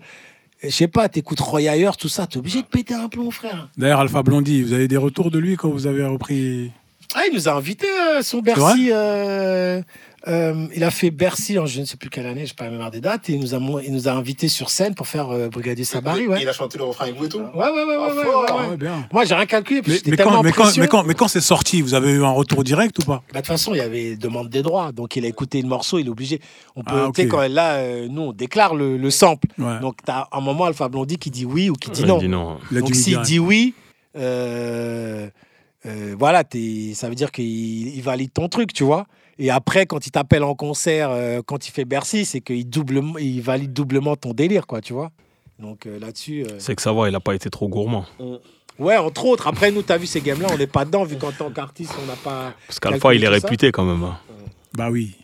Bah oui. Après, c'est sa musique. ce ça, hein. c'est sa musique. Tu sais peut-être, tu sais pas dans quelles conditions il a fait sa musique, tu sais pas. Et euh, et moi je comprends. T'as vu, moi j'ai été élevé avec les samples et tout. Moi je me suis retrouvé signé en maison 10. Je je sais pas jouer d'un instrument, tout ça. Et euh, et tu prends des samples, tu rappes dessus, alors que les mecs, euh, le sample sur le sample, il y a un bassiste, il y a un batteur, il y a un guitariste. Il y a un mec au clavier, des mecs, ils ont fait des années et des années de conservatoire de musique, ils ont pris les meilleurs, et toi, tu prends une boucle de 4 secondes, tu la mets en loop comme ça, et puis, ah, c'est cadeau quand même. Et pourtant, moi, c'est ma culture, je kiffe. hein. Mais je peux comprendre que le musicien qui, qui entend son riff de guitare, il se dise, mais euh, eh, tu, tu fais un million là sur ma musique. Oh, oh, tu vois Après, ça, c'est à peu près normal, ça. c'est logique en vrai, tu vois. Et que c'est logique aussi. euh, franchement, moi, il y a- si j'étais un, un musicien et tu me demandes le sample, avant tout, j'ai- je vais écouter ce que tu vas dire dessus. Ouais. Parce que si moi, je fais de la musique et que je suis là, je suis bien et tout, et que je te passe mon sample et dessus, tu dis, ouais, euh, je veux niquer les mamans des gens Ouais, et tout. Je vais dire, ben non, Playboy, tu niques pas les mamans des gens sur mon son. Va niquer les mamans des gens sur un autre son. tu vois ce que je veux dire? Donc ça se comprend. C'est pour ça qu'il y a des gens qui ont refusé que leur musique soit prise, etc. etc. Ça, après, quand c'est toi qui crée la truc, euh, t'es maître de ton game. hein. Ouais, c'est vrai. Mais après le premier testament, le succès qui est arrivé, comment toi t'as perçu le succès? Comment vous, le groupe, l'avez perçu? Ça vous a pas un peu déstabilisé? Vous avez dit on va enchaîner un deuxième, on va essayer de faire un, deuxième classique. Comment vous avez vécu ça? Parce que vous n'étiez pas prêt, forcément. Alors après, le succès, c'est relatif en vrai. Parce que moi, euh, ma femme elle est là, elle peut témoigner, j'ai pas changé mon niveau, j'ai pas changé ma façon de vivre en fait. J'ai toujours pris les, les, les transports, j'ai jamais acheté de grosse voiture. J'ai après, euh, tu vois, j'ai j'ai pas changé mon mon j'ai parce que en fait pour moi j'étais pas en mode euh, j'étais je vivais de ma musique, je vivais bien. Mais j'étais pas en mode euh, je vais m'acheter des grilles ou des trucs comme ça, tu vois. Déjà, c'était pas dans ma mentalité. Et puis, euh, donc, le succès, je le. Et puis, en fait, ce qu'il faut se rappeler, c'est qu'on était nombreux. Notre logo, c'était une ombre. On apparaissait peu sur les pochettes. Donc, on n'était pas facilement identifiable. Ah oui, Quand tu étais dans le métro, le mec, qui... mis à part les mecs qui sont bousillés, personne te crame en vrai, tu vois. Et, euh, et euh, donc, le succès, on s'en rendait. Moi, je m'en rendais compte en concert. Quand tu allais en province et que tu vois. euh, L'engouement, mais en vérité, quand tu es sur une scène, qui que tu sois, les gens, ils sont comme des oufs en vrai, tu vois. Moi, ça nous est déjà arrivé d'arriver dans des coins euh, où personne nous connaissait, mais comme il y a une caméra qui nous suit, il y a des darons, elles te demandent un autographe, mais elles savent même pas qui t'es. C'est juste l'effet caméra, t'es Ouais, un ouais. peu PC, un peu quinri, elles se disent Ah, j'aime bien, elle te connaît pas, donne-moi un autographe pour. Tu vois Ouais, ouais, ouais. donc, euh, donc, sur scène, oui, quand, ou quand t'allais en province et tu vois des, des mecs qui te rappent un couplet que t'as sorti dans une mixtape, tu dis, ah ouais, ça veut dire les mecs, ils écoutent vraiment quand je rappe, quoi. Parce que, en fait, quand tu rappes, toi, tu rappes dans un micro, tu fais ta performance et puis ça s'arrête là. T'as pas de chiffre, t'as pas de truc, une mixtape. Et quand t'arrives dans un coin, dans une province où tu fais un gros concert et qu'il y a trois mecs qui viennent sur le côté, te sortent un couplet d'une mixtape que t'as, tu te dis, ah ouais, les mecs, ils écoutent vraiment ce que j'écris, quoi. Et, mais sinon, au succès, euh, moi, j'ai jamais été, euh, euh, jamais été dérangé ou quoi que ce soit par un succès, jamais été importuné. On tu vois, je suis pas. Enfin, moi, j'ai fait des journées avec Matthew Stone, frère, c'était un autre level. Pas pareil. Ouais. C'est L'émeute Surtout à l'époque. c'est c'est un truc euh, choquant. Tu vois, mais moi, euh, voilà, je faisais truc, j'allais à la maison de Scud euh, en RER, je montais à Barclay, je rentrais, euh, truc, je sortais. J'ai jamais été importuné, tu vois. Après, euh, moi, j'étais content. J'ai dit, putain, je fais de la musique, frère, il me paye pour ça. Alors j'ai pas prévu au départ. C'est comme si euh, j'avais réussi dans le tag, en fait. C'est comme si je taguais dans le métro, on me payait pour faire ça. Je me dis, mais jamais dans ma vie, je me dis ça. Je me dis, bah, elle est belle. Clairement. Je me retrouve dans des soirées universales et tout. Il y a, les- il y a les Asies, il y a les trucs et tout. Elle me dit, on fait du kart. Je dis, oh non, non, c'est quoi ce truc? Tu vois, alors que moi, je suis pas. Moi, j'ai jamais, je me suis dit, je vais faire ça, tu vois. C'est clair. Même quand tu fais Michael Jackson devant ta glace, jamais tu dis tu vas chanter. tu vois Et là, je suis là et je suis bien et je touche de l'argent, mais je suis pas en mode succès parce que on n'est pas identifié en vérité. Je passe toujours crème dans la foule et nickel, quoi, tu vois. En Tiens, fait, d'ailleurs- t'es pas en mode star. Exact. Ça. De toute façon, après, c'est un état d'esprit aussi. hein. Non Parce que des fois, t'as pas le choix. Moi, je pense que si j'avais pris le métro et que tout le temps On truc, eh ben tu prends plus le métro. On plus le métro. Alors que moi, je prends le métro, je fais, je vais, au- je vais, je vais au skate-bar, euh, Je vais acheter le pain. je fais le truc, je vais acheter le pain, je fais le truc. euh, personne ne dit, oh, euh, euh, euh, tu vois Mais frère, moi, je t'ai dit, j'ai fait des journées avec Matthew Stone, c'est invivable. Mm. Et des gens, ils viennent devant chez nous, même dans la voiture, des meufs, elles sautent dans la voiture, elles connaissent les gars dans l'IDEF. Être, poursu... être course-poursuite en voiture. Tu peux pas. Tu peux pas. Donc, il y a des fois, c'est. Nous, le, le nombre, et en plus, euh, nos scores, c'était pas des millions et des millions, tu vois, qui fait que. Dans disque notre- d'or, quand même, à l'époque, Ouais, hein, disque pas- d'or, c'est pas bien. 50 000 d'aujourd'hui. Ouais, hein. c'est bien. Mais pas ça du- n'a pas. C'est ça pas du acheter en Chine, hein, tu vois, c'est du physique. Ouais. Ouais, tu vois, faut respecter ça. N'a pas altéré mon, ma façon de vivre, en fait. Ouais. Franchement, ça m'a pas dérangé en mode de dire, ah, vas-y, c'est relou, je peux pas sortir. Tu connais, tu connais les chiffres aujourd'hui de Testament? De, de maintenant, non, je les connais pas. Tu les connais pas. Je sais, que- je sais qu'on a, tu sais que j'ai appris qu'on avait fait disque d'or en six mois. J'ai appris ça l'année dernière, en vrai. Wow. Mais moi, justement, euh, moi, je pensais que c'était sur plus que ça. Tu vois, là, tu me l'apprends. Attends, moi, je Moi- sais que, Moi, On j'ai a un fait moi, que disque d'or? En fait, je t'explique. Euh, nous, on est sorti en juin 99. 19. bien Ouais. joué. En décembre 99, on est disque d'or. Après, euh, moi, ça, j'ai appris euh, parce que la maison Scud. Alors, euh, je sais pas pour quelle raison, mais la- enfin, si je, je crois subodoré pour quelle raison. La maison Scud, elle nous a maintenu pendant des années à nous dire non, vous avez 90 000, 80 Jusqu'à même après le deuxième album, elle disait non, vous êtes à 90 000. Parce que moi, j'ai entendu après deux ans, comme quoi, ça y est, Testament, il est, il est disque d'or. Non, tu vois c'est faux. Et ils vous ont carotté là en fait. Ouais, ouais, bah oui. Mais il y en a beaucoup hein, qui font ça. hein. Mais tu sais pourquoi? beaucoup, Parce que je, je parlais de ça à un pote et t'es comme quoi, tu, tu vois, même à mon âge, je peux prendre des disquettes, des carottes parce que c'est des escroqueries. Alors je les accuse pas, hein. Mais il m'a dit, ouais, mais je lui dis, mais je vois même pas pourquoi ils nous ont mitonné, c'est quoi leur intérêt? Et Peut-être de faire 12 disques d'or? Il dit, ouais, mais ça coûte rien un disque d'or, tu vois. Il disait, non, mais parce que si t'es disque d'or, eh ben, les, les, les pourcentages de rémunération, ils changent. Oh. Il y a des paliers, tu vois ce que je veux dire? C'est-à-dire, on dit quand tu vends 60, tu rembourses l'album, après il y a 50 000, 60 000, après il y a 100 000, il y a 150 000. Et si tu changes de palier, ton taux de rémunération, il change. Donc, quel est l'intérêt? Par exemple, si toi, tu sais que je te vends 150 000, je te dis que je dois te passer, je sais pas moi, de 6 à 10% Mais que je te dis non, non, t'as 90 000. Mais en vérité, tu changes rien. Et nous, on n'avait pas de manager à l'époque, on gérait nous-mêmes. Donc, quand tu nous maintiens dans 90 000, en vérité, tu as pris ton bif tranquille. Et il y a une part euh, du palier que tu nous as pas. C'est une supposition que je fais, c'est pas prouvé. Du- Mais Ah. ça expliquerait pourquoi Ah, ok, ils nous ont dit 90 000 Ah, durant pas- 2-3 ans. Ah ouais, ouais. Tu vois Ouais. C'est un truc de ouf. Ah bah oui, frère. Tiens, moi, j'ai un truc, à- j'ai une question à te poser par rapport à Skyrock. Ouais. Euh, Laurent Bounot, il a une réputation d'aller dans, d'écouter d'abord les projets, valider, des fois faire changer certains, certains, certains, certaines parties, enlever des couplets, rajouter des couplets, faut chanter ça, ceci, cela. Est-ce que vous, vous l'avez vécu ou pas? Alors, je vais te dire la vérité, personne n'est rentré dans les studios de la brigade pour dire vous faites ci, vous faites ça, hormis un brigadier. Ça, c'est impossible. Parce que la brigade, tu sais, on était un groupe, on n'avait pas de manager, frère. Est-ce qu'il que il a, il a mis le nez dans l'album quand il était terminé? Jamais de la vie. Par contre, quand j'écoute Libéré sur Skyrock, je a vois le morceau, il est charcuté, frère. Il va vite. Ouais. Ouais. ouais, ouais. Non, c'est pas il Non, va non, vite. il l'a modifié. C'est que, normalement, euh, Bookzer, il a rappé Ouais. son 8 ans. Après, il y a mon book, il vient derrière moi. Après, il y a ça. Je Ok, vois ça ok, rappe ok, 8 ans. Clac, le refrain est rond. Je dis, c'est quoi ce Ouais. morceau? c'est ça. C'est ça. C'est vrai. Ouais, ouais, c'est vrai, c'est vrai, c'est vrai. C'est-à-dire, la première fois que j'écoute, je me dis, mais c'est quoi ce morceau Et puis, même musicalement, ça tourne pas. Ouais, c'est vrai. Ça te choque. Déjà, t'as ton morceau. Donc, si toi, tu veux faire un morceau de 12 minutes, s'il te plaît, mon frère, laisse-moi faire mon morceau de 12 minutes. Mais après, c'est Skyrock, frère. C'est-à-dire que, en vérité, à l'époque, euh, euh, Bruno, il nous dit écoutez, la brigade, je vous joue si vous rentrez tant en dessous de temps dans le top. Mm. Et nous, en fait, on est la brigade, on se dit on sait pas combien on va faire. On fait OK. Et il voit qu'on fait une bonne entrée dans le top, il nous joue. On va pas, on va pas, même si euh, des fois dans la brigade, on était un peu ouf, on disait, on n'avait pas à lui dire retire le morceau de Skyrock. Parce qu'en fait, c'est ça qui te fait graille. Ouais, bien sûr. C'est ça qui donne ton aura à l'échelle nationale, qui fait que quand tu fais des concerts, eh ben, il y a 3000 personnes devant toi.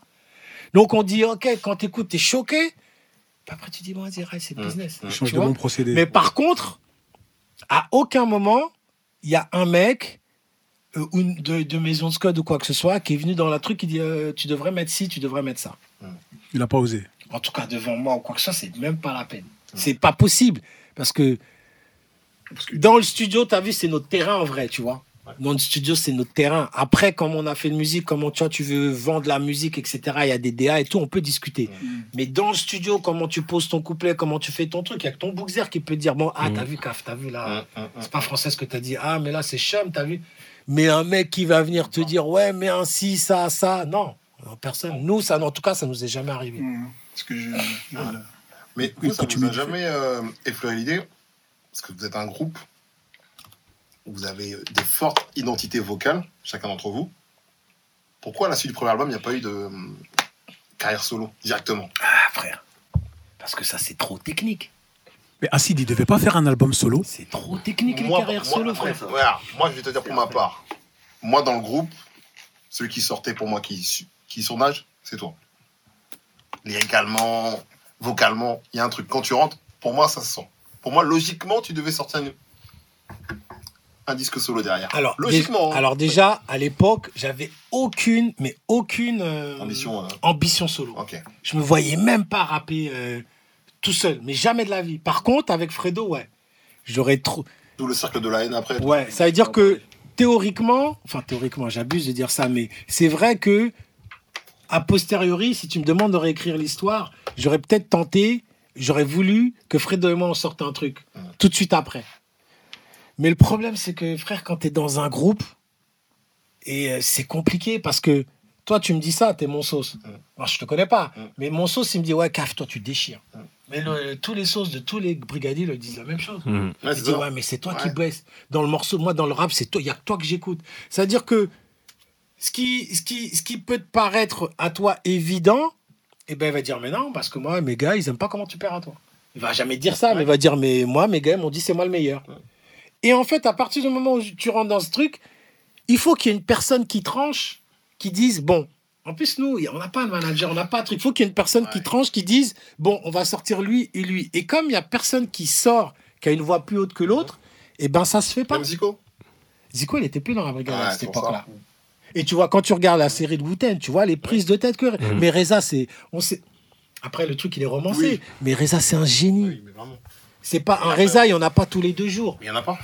Reza, c'est un génie parce qu'il a une vision. Et puis, au-delà de la vision, il a pu exécuter son plan à merveille. Mais. Personne ne pouvait croire que, tu vois. Ouais, et que les gars l'ont suivi. Et, que- que les gars- et avec les l'ont frustrations que ça crée, parce que imagine, toi, t'es là. On dit, bon, ok, tu sors, mais tu sors après Bilal, tu Ouais. sors après lui, tu sors après lui, après Kaf, Ouais. et là, tu dis, waouh, c'est-à-dire, C'est lui, dingue. il mange, lui, il mange, lui, il mange, lui, il mange, et moi, j'attends mon tour. Faut une, faut une discipline de fou. Parce qu'on a, parce que le risque, c'est qu'une fois qu'il a mangé, lui, eh ben, il revient plus. Ouais. Il y en a très peu Ah de bah, groupes mais- qui ont formé des trucs regarde et qui reviennent. Ouais, Ouais, mais Ouais, c'est Wu-Tang. Ouais, mais à un Mais moment ça, donné, ça, à un moment donné, il a disparu. Hein. Il a disparu. À un moment donné, il a Ah, pour l'instant. Ah mais bah oui, mais Ouais, il a- mais là, toujours, t'es- Non, parce que Ouais. Wu-Tang, tu peux dire ce à que tu à un veux. moment mais- donné, si toi tu fonctionnes, tu commences à faire des tournées. Regarde. On a vu avec Gims. Hein. Regarde, méthode, regarde dans l'album de Wu-Tang, regarde tous leurs solos. Dans chaque. Oui, il y, a des- il y a- il y a des membres de. T'es obligé. Comme Et puis, et puis Wu-Tang, tu peux dire ce que tu veux, ils ont refait des albums ensemble. Ouais. Tous, Et, ouais. mais mais, mais t'as vu comment Reza a bouclé le truc? Co- Contrat, tac, tac, tac, tac. Et moi, je regarde dans la série, ODB qui rêve de, de signer dans Def Jam, il lui dit non, tu vas pas signer chez Def Jam, tu vas signer. Mais faut une voix comme ça, Ouais, ouais. qui disent, qui prennent des décisions à la limite dans ton intérêt que toi tu vois pas. Mais nous, on n'avait pas, comme on était tous au même niveau. Moi, je disais, moi, je je, pensais qu'effectivement, Fred et moi, on pouvait sortir un truc, mais il fallait les assentiments de tout le monde de la même façon. Et, et qui dit que parce que quand tu Ouais, regardes l'album, aurait- Ouais, vous l'avez fait à trois avec Doka. ouais, on l'a fait à trois parce qu'on s'est dit bon, vas-y, on va le faire. Ouais. Parce qu'on s'est dit bon, on a envie de faire un truc. euh, S'il faut attendre et les assentiments de la maison de Mm. Scud et les assentiments, on va jamais le faire. Vas-y, ride, Playboy, on le fait. Parce que je te dis ça, pas parce que t'es devant moi, mais les faits sont têtus. Les singles qui marchent, ce qui met en avant la brigade, t'es dessus. Ouais, mais Ah, après. tu vois, c'est c'est comme ça qu'on arrive à, à générer en espèce de leader vocal ou technique d'un groupe. C'est-à-dire que quand les morceaux qui marchent, c'est toujours les mêmes personnes que tu vois, bah, ça émerge et puis. Regarde, bah, tu veux prendre Wu-Tang. Est-ce qu'entre. t'es- Quel, quel album tu préfères entre l'album de Méthode et l'album de Rayquan? Rayquan. Ah, voilà. Alors que normalement, tu mises tout sur méthode. Méthode. Moi, méthode, quand il sort Tical, je kiffe. Hum. Mais je le bute pas son album. Bon, il y a des morts, Bring the, Bring the Pain, tout ça. des- Mais quand Rayquan il sort, Ah ouais. patate. Ouais. Pour moi, c'est le meilleur album de. L'un des meilleurs albums de Wu-Tang. C'est le meilleur album. Et quand tu- même ODB il arrive avec The Return of the 36 Chamber, même cet album, c'est une tuerie. Oui, Et au final, quand on met tout le monde sur le truc, même eux, ils s'accordent à dire que, que tu vois, Inspect Deck, c'était censé être le, celui qui le cartouche. Ils disent ils disent que c'est lui le meilleur. Et tu vois Et le pauvre, euh, voilà. Et voilà. Donc tu vois, même cette logique-là, hein. elle est pas Il est négligé respectée. de ouf. Et même Mais cette logique-là, c'est pas forcément. Si euh, tu, si tu vois bien l'histoire, pour moi, Deck, il doit sortir soit avant Wu-Tang Forever, soit juste après. Et C'est là, sais- là où il est chaud. Et tu pas sais pas ce que ça aurait donné. Ouais. Alors Après, on après, dit pas si ça marche ou pas, mais Après, moi, j'ai fait mon album avec Fredo. Je l'ai fait après. Mm. Parce qu'au moment où on, on voulait arrêter, Fredo voulait arrêter, j'ai dit écoute, Fredo, on peut pas partir ce game sans faire toi et moi un, un album, quelque, un truc. Euh, on peut pas faire ça, tu vois. Euh, pour nous, hein, pas genre en mode Bien le sûr. public qui réclame quoi que ce soit, mais juste que moi, je peux pas arrêter ce game-là sans avoir fait un album avec toi, Fredo. Donc on l'a fait, on a fait cours de rattrapage. Ouais. Après, tu peux refaire l'histoire, tu peux mettre des si à toutes les phrases, tu, tu sauras jamais. Par contre, ce que je regrette, c'est qu'on n'ait effectivement pas eu cette maturité, parce qu'il en faut, il faut une vraie maturité pour dire bon, vas-y, toi tu fais ci, toi tu fais ça, et revenir. Mais tu prends un très grand risque, parce que si le mec il goûte au succès, il y a 80% de chances qu'il revienne plus. Ouais, c'est fini. ouais. Parce qu'il se dit attends, moi je marche tout seul, Et ça je fais des concerts tout seul, je prends du bif tout seul, tu veux que je revienne dans un truc où je vais tout séparer à 8, les décisions, les trucs, et tu verras en France, il y a très peu de groupes qui l'ont fait. Mis à part euh, IAM. Mais IAM, euh, tu vois, il y a une cogite, il y a un truc. Sinon, tous les groupes qui, à partir du moment où ils ont goûté au solo, pour qu'ils reviennent après, c'est mort. Et euh, il y a. hum, La FF, ils ont essayé. Comment Ouais, il la s'appelle FF, Comment il c'est mort. s'appelle euh, Big Red qui disait que de toute façon, chaque groupe est condamné à splitter de toute façon. Non. Parce que vous t'avez t'ont prouvé le contraire. C'est le seul. Donc c'est possible. Ouais. Mais c'est il y a un cas. Mobb Deep. c'est- Il y a Mobb Deep. Avec combien de séparations ils sont revenus, ils sont séparés, Ouais. ils sont revenus, machin. Histoire d'amour sans fin. Ouais, le truc c'est, le truc c'est, ils sont, ils sont deux, tu vois. Mais Le un- truc, c'est- Un collectif, tu vois. le Ouais. truc c'est faire ça quand t'es dans ton prime. Ouais. Parce qu'après, tu vois, le quand, quand Ouais, unique, ouais. Ouais. C'est là que toi. Mais toi, parmi tous les titres que vous avez sortis, là, je vais être un peu. Ah. Ouais. C'est lequel pour toi ton morceau préféré, ton classique à toi? Comme dirait euh, Doc des deux balles, ton RMTC. Donc raconte-nous ton classique. Alors, je vais te dire un truc, c'est que, en vérité, j'ai des pertes de mémoire. Il y a des fois, je réécoute des morceaux à moi, comme si c'était pas moi. Je vais pas te mentir, la dernière fois, avec ma femme, on avait écouté un, un truc de la brigade. J'avais, je me dis, oh putain, j'ai rappé ça et tout. Mais il y a un morceau dont, il y a plein de morceaux dont je suis très très fier. Hein. Ghetto Souci, je suis très très fier de ce morceau. Euh, Enfin, il y en a trop. Mais par contre, il y a un couplet dont je suis particulièrement fier. C'est le couplet que j'ai fait dans euh, Tout Petit qui est dans le deuxième album qui était une fois, qui est dans la littération du max de la Maxence. Je pense que le couplet, c'est pas l'un des couplets que les gens retiennent le plus, mais moi, quand je quand j'écris ça, et même quand je le réécoute, je me dis, ah, franchement, t'as jobé. Quand t'es petit, t'es têtu, bête et tenté par tout ce qui t'entoure, veut tout en quantité vu que tu t'attires. Et puis tu dis tant pis et tu te tires, même si t'as tort. Tu préfères dire que de te taire, etc., etc. Et je fais ça jusqu'à la fin de- du Ça, texte. C'est un spécial. Et ça, ce son-là, ce, ce couplet-là, je suis, Allitération. je, suis- je suis- je suis vraiment très très fier de ce son-là. Ah. Dans le sens et dans le, dans, le, dans le fond et dans la forme. Et après, euh, un esprit libre ne meurt jamais. En fait, vous vous êtes dit quoi? Vous vous êtes dit, euh, ouais, on arrête, ou il y en avait qui en avaient marre du son. C'est Comment ça s'est fait en fait? Bah après, un esprit libre ne meurt jamais. On se rend compte qu'il y a moins d'intérêt pour la brigade, tu vois. C'est-à-dire, on fait des tournées, les salles elles sont moins pleines. Euh, la tournée, elle est moins. Il y a moins, moins de dates. Euh, tu vois, c'est plus compliqué. Donc, on sent que le groupe, il est dans le déclin. Mm. Le rap, il change. Il commence à avoir un rap Kaira qui émerge, dans lequel nous, on se retrouve pas. Et euh, bah, on a vieilli, on se marie, on fait des enfants. Donc, euh, auprès d'un moment, il y a des mathématiques que tu fais, tu vois. Moi, quand je rentre, euh, quand je signe à la brigade, je suis euh, tout seul dans mon studio, euh, tu vois, il n'y a rien. Et quand on a un esprit libre ne meurt jamais, bah, je suis marié, j'ai des enfants, tout ça, c'est pas la même dynamique, tu vois. faut que tu, tu prends de l'âge, tu commences à dire, bon, écoute, là, je fais ci, je fais ça, ça rapporte pas. Tu prends une décision Ouais, et tout le monde, tous les brigadiers font la, portent le même constat. Donc, moi, j'ai pas de. Alors, on me contredira peut-être, mais j'ai pas un souvenir d'une réunion ou d'un moment où on s'est dit, ouais, on split. Mais euh, en tout cas, il n'y a pas eu, de, il y a pas eu de, de clash ou quoi que ce soit. Mais les faits étaient, étaient tellement probants que tu te rendais compte que, bah, vas-y, ça rentre plus. Euh, allez, il faut, faut, aller, faut aller chercher de la maille ailleurs, quoi, tu vois, parce que Ouais, ça se fait naturellement, et- en fait. Ouais, ça se fait naturellement, quoi, tu vois. Et quand t'as arrêté, t'as arrêté, paf, direct ou t'as continué à écrire un petit peu dans ton Ça se coin t'arrêtes jamais d'écrire en vrai. Même quand t'as pas de texte, il y a un mot, une rime, il y a un son, t'écris un truc, mais des, des fois, ça reste soit dans ton cahier, soit dans ton téléphone, parce que tu dis, bon, tu sais, c'est un kiff, quoi, tu vois. C'est comme moi, si tu me donnes un postcard, je vais taguer, quoi. Je vais taguer dans le cahier ou je vais taguer sur, sur la table. Je vais peut-être pas aller dans le métro taguer, tu vois. Mais euh, non, t'arrêtes jamais. Mais par contre, t'arrêtes d'être dans la dynamique euh, commerciale de, de ton rap. Parce que c'est, encore plus maintenant, rapper, c'est devenu. Moi, rapper, je peux faire ça. Je pense que je pourrais faire ça jusqu'à la fin de ma vie, en vrai. Parce que j'aime ce truc-là, j'aime la rime, j'aime le. la- Mais une fois que je suis sorti du studio, c'est toute cette partie-là qui est relou, en vrai. D'aller promouvoir ton son, d'aller parler à des gens, d'acheter des vues, d'acheter même maintenant des interviews, frère. Des les mecs qui viennent voir sur Insta, ouais, je te fais une interview, 300 euros. Tu fais, frère, frère. Ah ouais? Mais ouais, 300 euros? Mais ouais. Les gens, ils te, des mecs de que tu trucs, ils me disent ouais, je te donne 30, ça va te ramener tant de vues, trucs, etc. C'est 250 euros, 300 euros. Ah ouais, si, si, si, si, ouais, ouais. En plus, c'est long en plus. Hein. Des, des- Ouais. ouais, je, je, ouais, je vois ça. je reçois des Mais fois. moi, quand je reçois des trucs comme ça, je me dis mais de quoi il me parle, le mec Ouais. Tu vois Et que tout est payant, même quand tu sors un clip sur euh, YouTube, il faut que tu mettes un bif pour être vu, etc. Et que C'est un et- sport de riche maintenant. c'est voilà, euh, je sais plus qui c'est qui dit ça à la récré, mais le, le, le, le, le rap est un sport de riches. Et en fait, toute cette partie-là, moi, elle m'intéresse pas. Parce qu'en fait, c'est falche. C'est juste tu mets du bif pour être vu. Alors, pour faire 2 millions de vues, il faut que tu achètes un million de vues. Après, tu décolles, etc. Alors que moi, l'époque qui était bien, moi, euh, quand on met 16 rimes, on met 16 rimes dans LTD. Après, il y a Marc de Mombata qui vient, il me fait C'est vous qui avez sorti le Scud là? Ouais, j'ai une émission de radio, ça vous dirait de venir Voilà. Tu vois? Ça veut dire que euh, t'as écouté un truc qui te fait kiffer, tu donnes une force.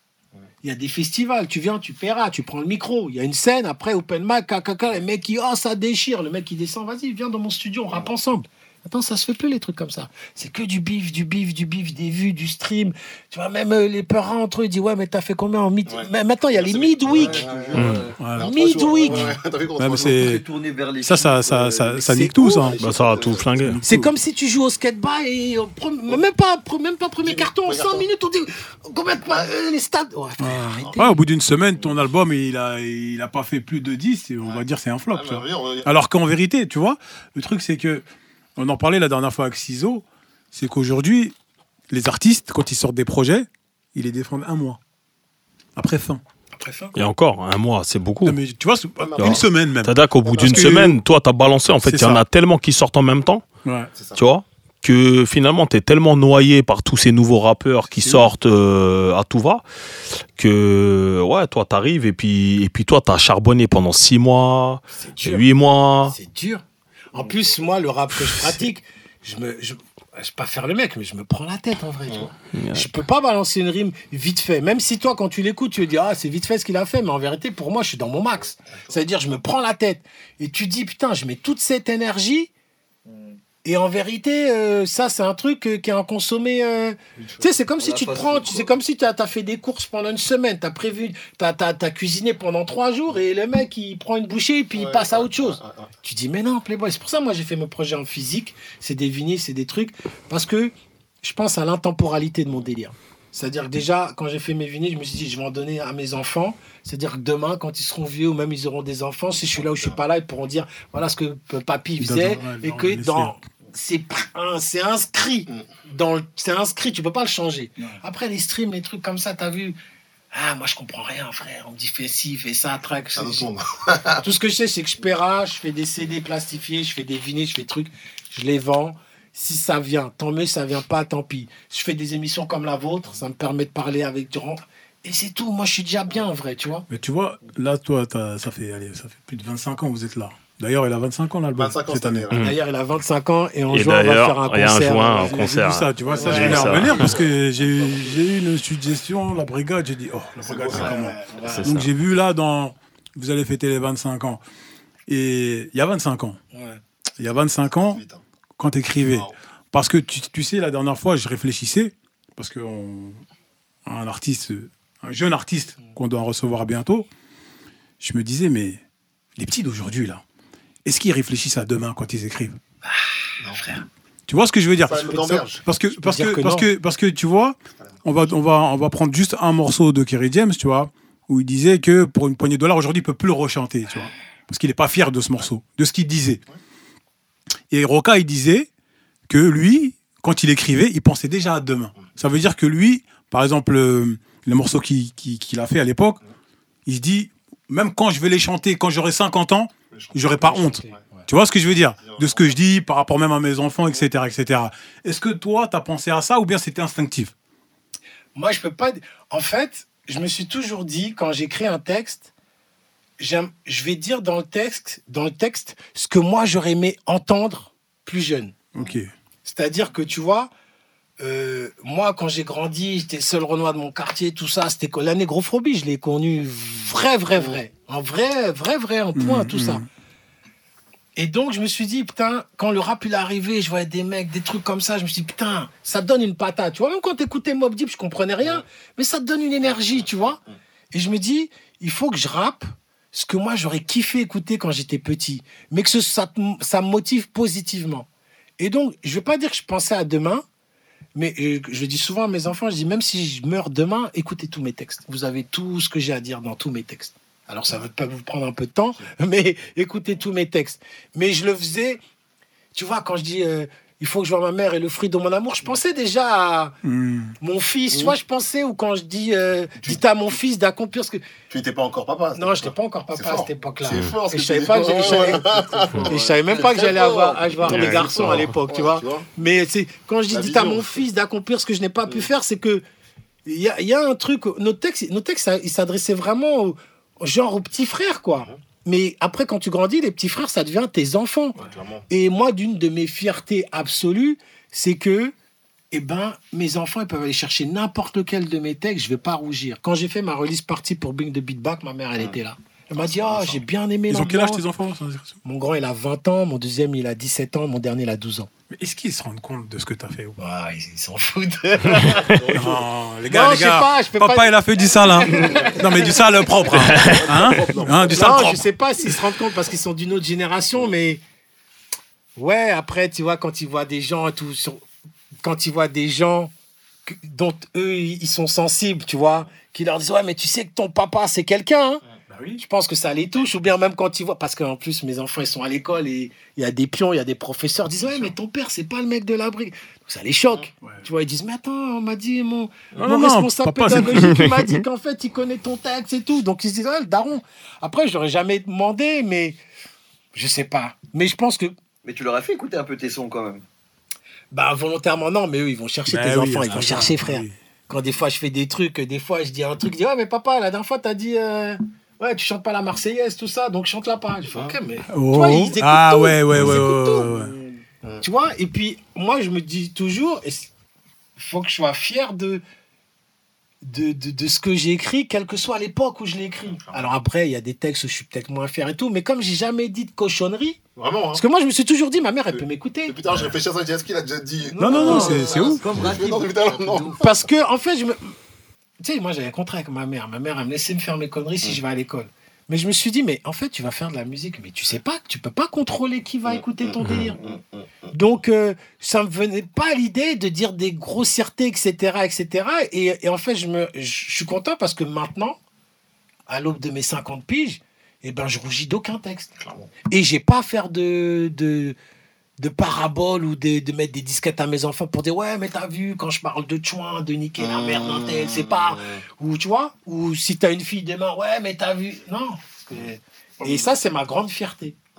Mais je pense que pour répondre à ta question les petits qui écrivent maintenant ils, ils sont dans un délire où demain c'est loin Mes frères, demain, c'est à côté. Demain, Et encore, côté, hein. Moi, je suis, moi, je rappais sur des cassettes, c'est-à-dire tu les retrouves plus les cassettes.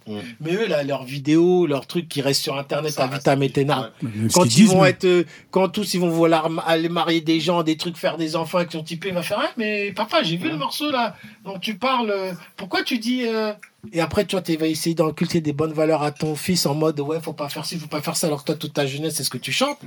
C'est là où le drive va venir. Ah oui. Pour ça, les jeunes, pensez à demain.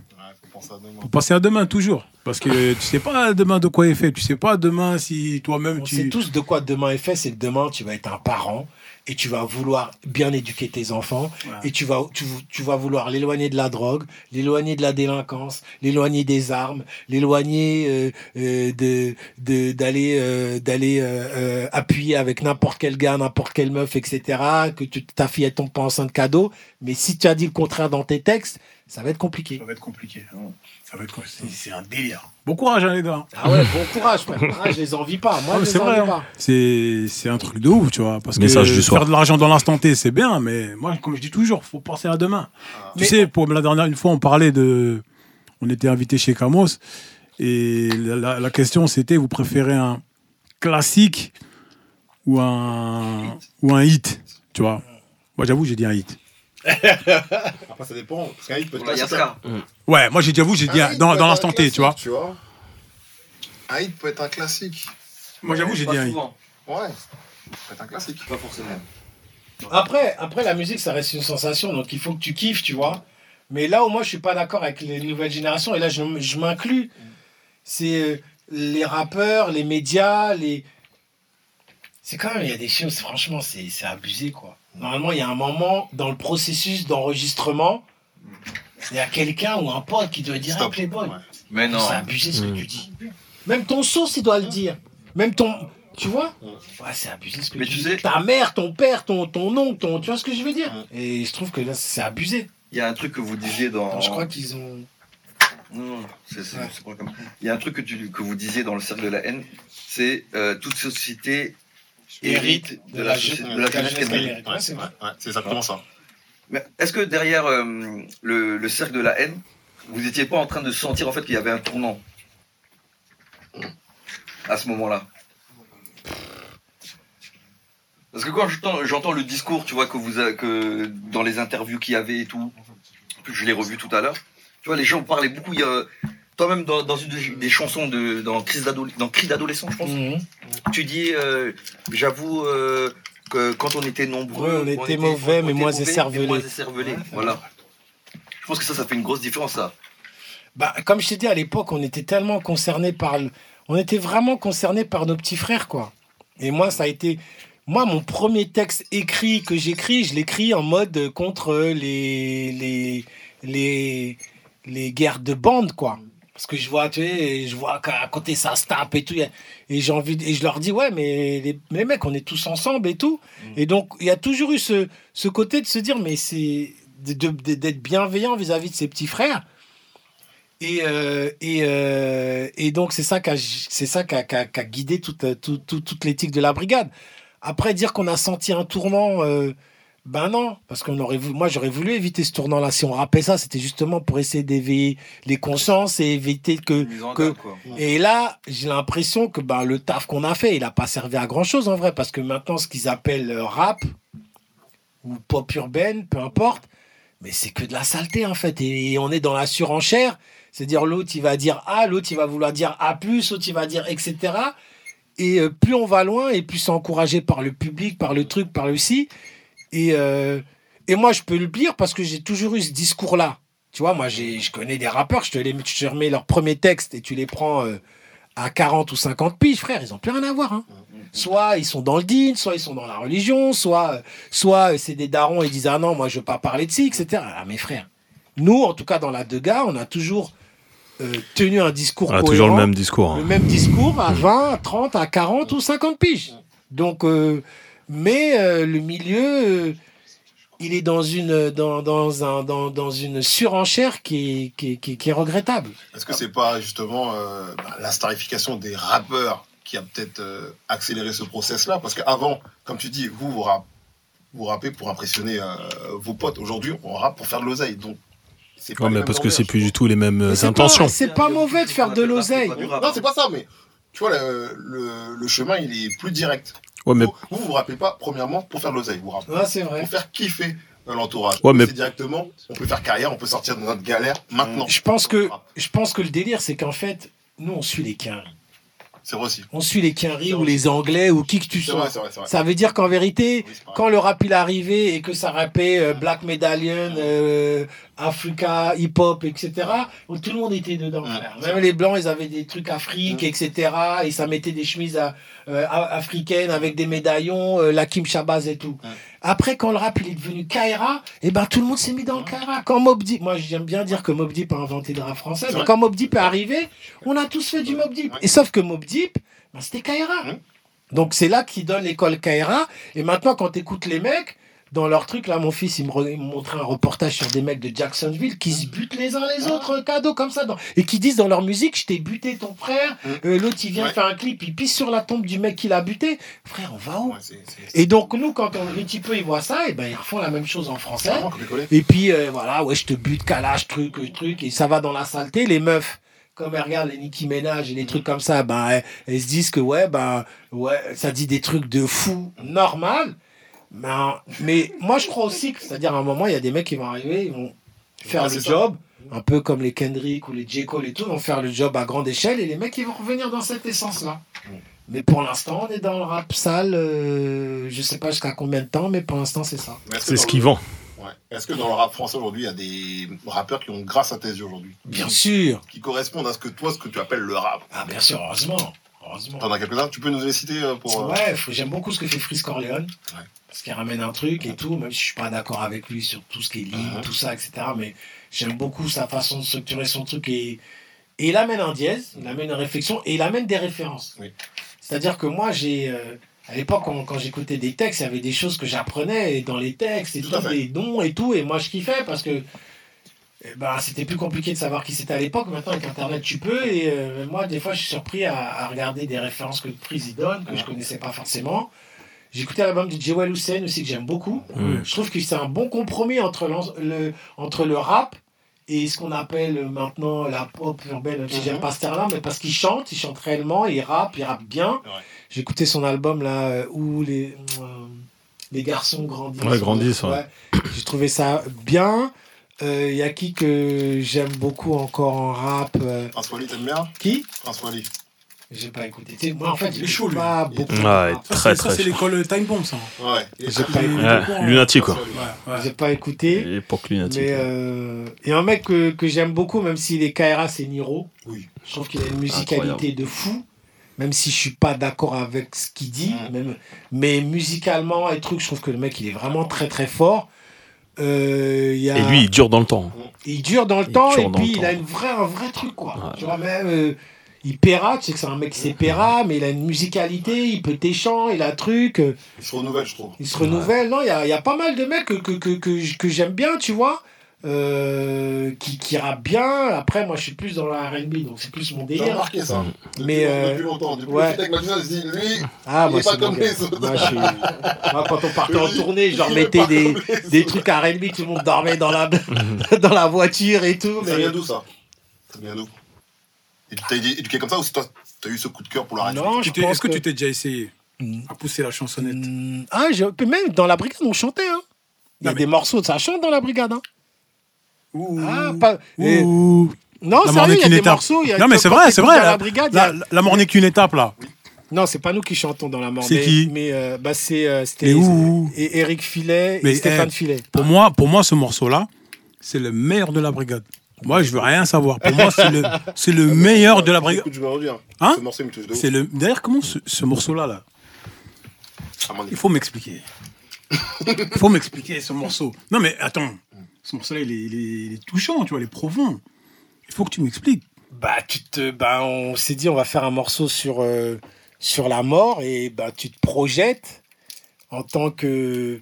Moi, je me suis projeté euh, comme si j'allais mourir devant, devant ma famille, tu vois, devant les enfants que j'avais pas à l'époque, mais. Et tu essaies de dire des choses euh, qui, sont, qui sont vraies pour toi à l'époque, tu vois, et heureusement qu'ils restent vrais encore euh, pour moi aujourd'hui, tu ouais, vois. bien sûr. Et, euh, et en même temps, tu essayes d'inclure les gens. Tu vois, c'est-à-dire que je pense qu'il y a des sentiments qui sont universels, tu vois, que ce soit l'amour, la haine, la- la- la- l'amour de, la famille, des enfants, tout ça, c'est des sentiments qui sont universels, qui sont transverses. Et euh, je me suis dit, dis simplement euh, les choses simplement de ce que tu pourrais ressentir si tu étais dans cette position-là. Et euh, c'est comme ça que le texte il est sorti, quoi, tu vois. Mais, euh, Magnifique. mais ouais, Ouais, c'est pour ça aussi. tout à l'heure je t'ai posé la question Qui sur. c'est qui, euh, Ah. fait- qui c'est qui fait l'instru C'est base. Ah, base, ouais, ouais. la carte C'est vrai, l'instru. D'ailleurs- Et les instrus, ça compte beaucoup parce que si l'instru, Ouais. c'est l'instru, moi c'est l'instru qui me motive. Mm, mm. C'est-à-dire quand tu mets l'instru, c'est ça qui donne le- l'énergie pour dire euh, hum, truc et tu dis ah ouais. Et là ça te plonge dans un délire Oh, mais et tu fais le son. ce morceau-là, il est Morceau trop magique. Et une fois, il y a, y a et c'est c'est- pour ça que je te dis que la musique c'est beau et que c'est pas que les streams et les et, et les et l'argent parce qu'il y a un- une fois je rencontre un mec qui me dit ouais euh, euh, qui était jeune et qui, qui avait un pote à lui qui a eu une maladie je ne sais plus laquelle et qui savait qu'il allait mourir et il avait dit lors de son enterrement il veut mettre euh, la mort n'est qu'une étape ça veut dire qu'il a joué dans l'église le morceau la mort n'est qu'une étape ça veut dire que ce que toi, ce que nous on a écrit dans notre chambre ou dans à Carpentras au truc, le mec ça l'a, tu vois, il s'en est servi en vrai quoi. Ah, Malheureusement, tu vois, mais tu te dis putain mais c'est ouf, tu vois. Ouais. Et quand le mec il m'a dit ça, j'étais touché de La fou. puissance de la musique, c'est ça aussi. Ah, un J'étais touché de fou parce qu'en fait ça veut dire que le mec il a, il- ah, bref, c'est un Ah, truc de fou quoi. Après, ouais, c'est c'est- ouais, c'est un délire. C'est pas comme le gars, là. Il y en a un, la dernière fois, je l'ai vu à la télé, il a dit quand il va mourir, il veut, mettre- il veut qu'on lui mette Johnny. Chacun voit. Bah, il veut- chacun son truc. il veut- il veut- non, mais attends, il veut se faire incinérer et que les gens ils chantent Allumer le feu, frère.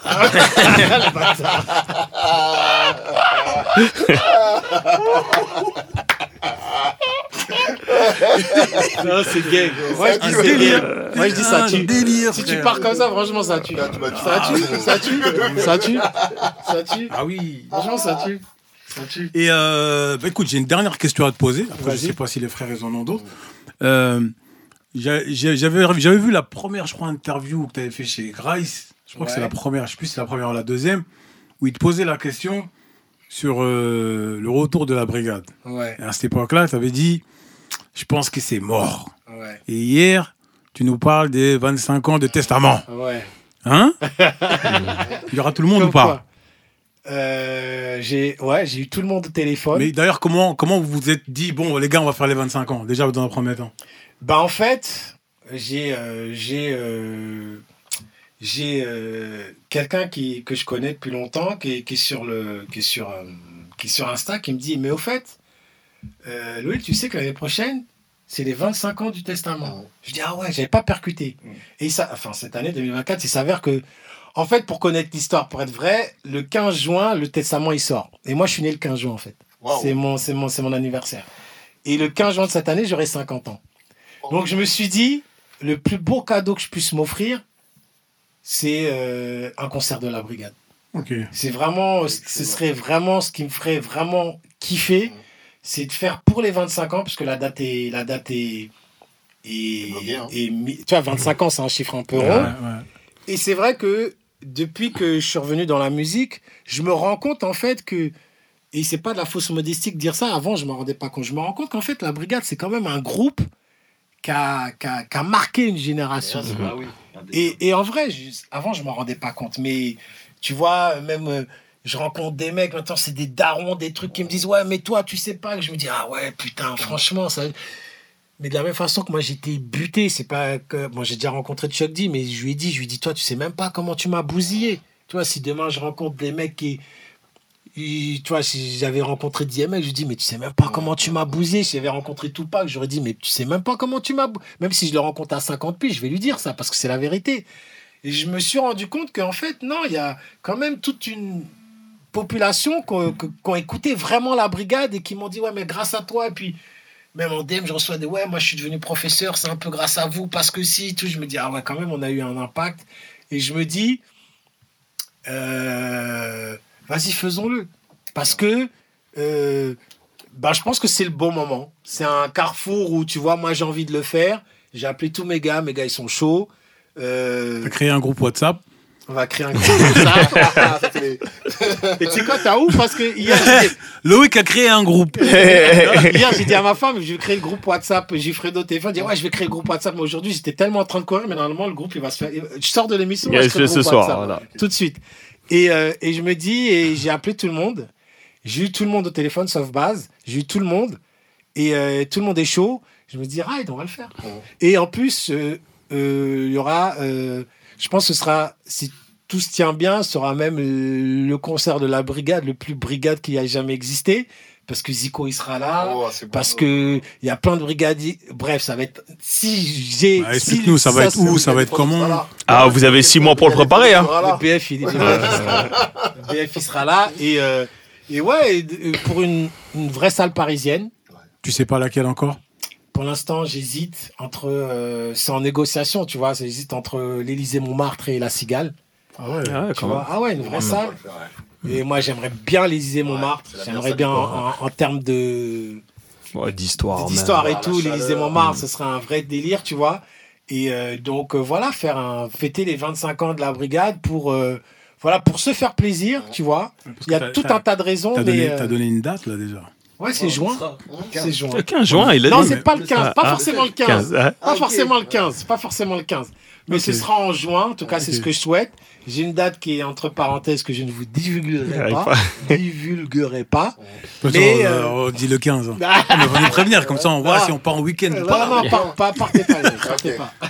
Mais euh, voilà, en tout cas, c'est ouais, ce serait. J'aimerais, j'ai une vraie envie de le faire. Tout le monde a une envie de le faire. Tout le groupe a une envie de le faire. Euh, j'ai des partenaires aussi qui sont chauds pour qu'on fasse dans des bonnes conditions. Donc euh, Des invités voilà, surprises. des invités surprises, bien évidemment. Faire, faire un truc, euh, tu vois, nous on est de l'époque où quand tu montes sur scène, euh, Yeah. tu viens pas perdre le temps des gens ni l'argent des Ah. gens. C'est-à-dire que si on monte, ça va être un vrai bordel. Et euh, c'est pas pour saucer, c'est que pour ceux qui ont vu la brigade en, pour ceux qui ont vu la brigade en concert, ils Ouais, savent ouais, que ouais. on vient pas les mains dans les Non, poches ça. avec un masque et du playback. On vient, c'est tout le bordel. Tu vois ce que je veux dire pas- Donc euh, voilà. Donc euh, ça, ce sera, euh, euh, ce sera l'une de mes, l'une de nos missions pour euh, pour 2024. Ok, ok. Bah écoute mon frère, bah, moi je vais te dire merci. hein. Bah, merci à vous. Merci Moi à je t'ai envoyé un message, tu m'as répondu directement, tu m'as dit oui, c'est où, c'est comment.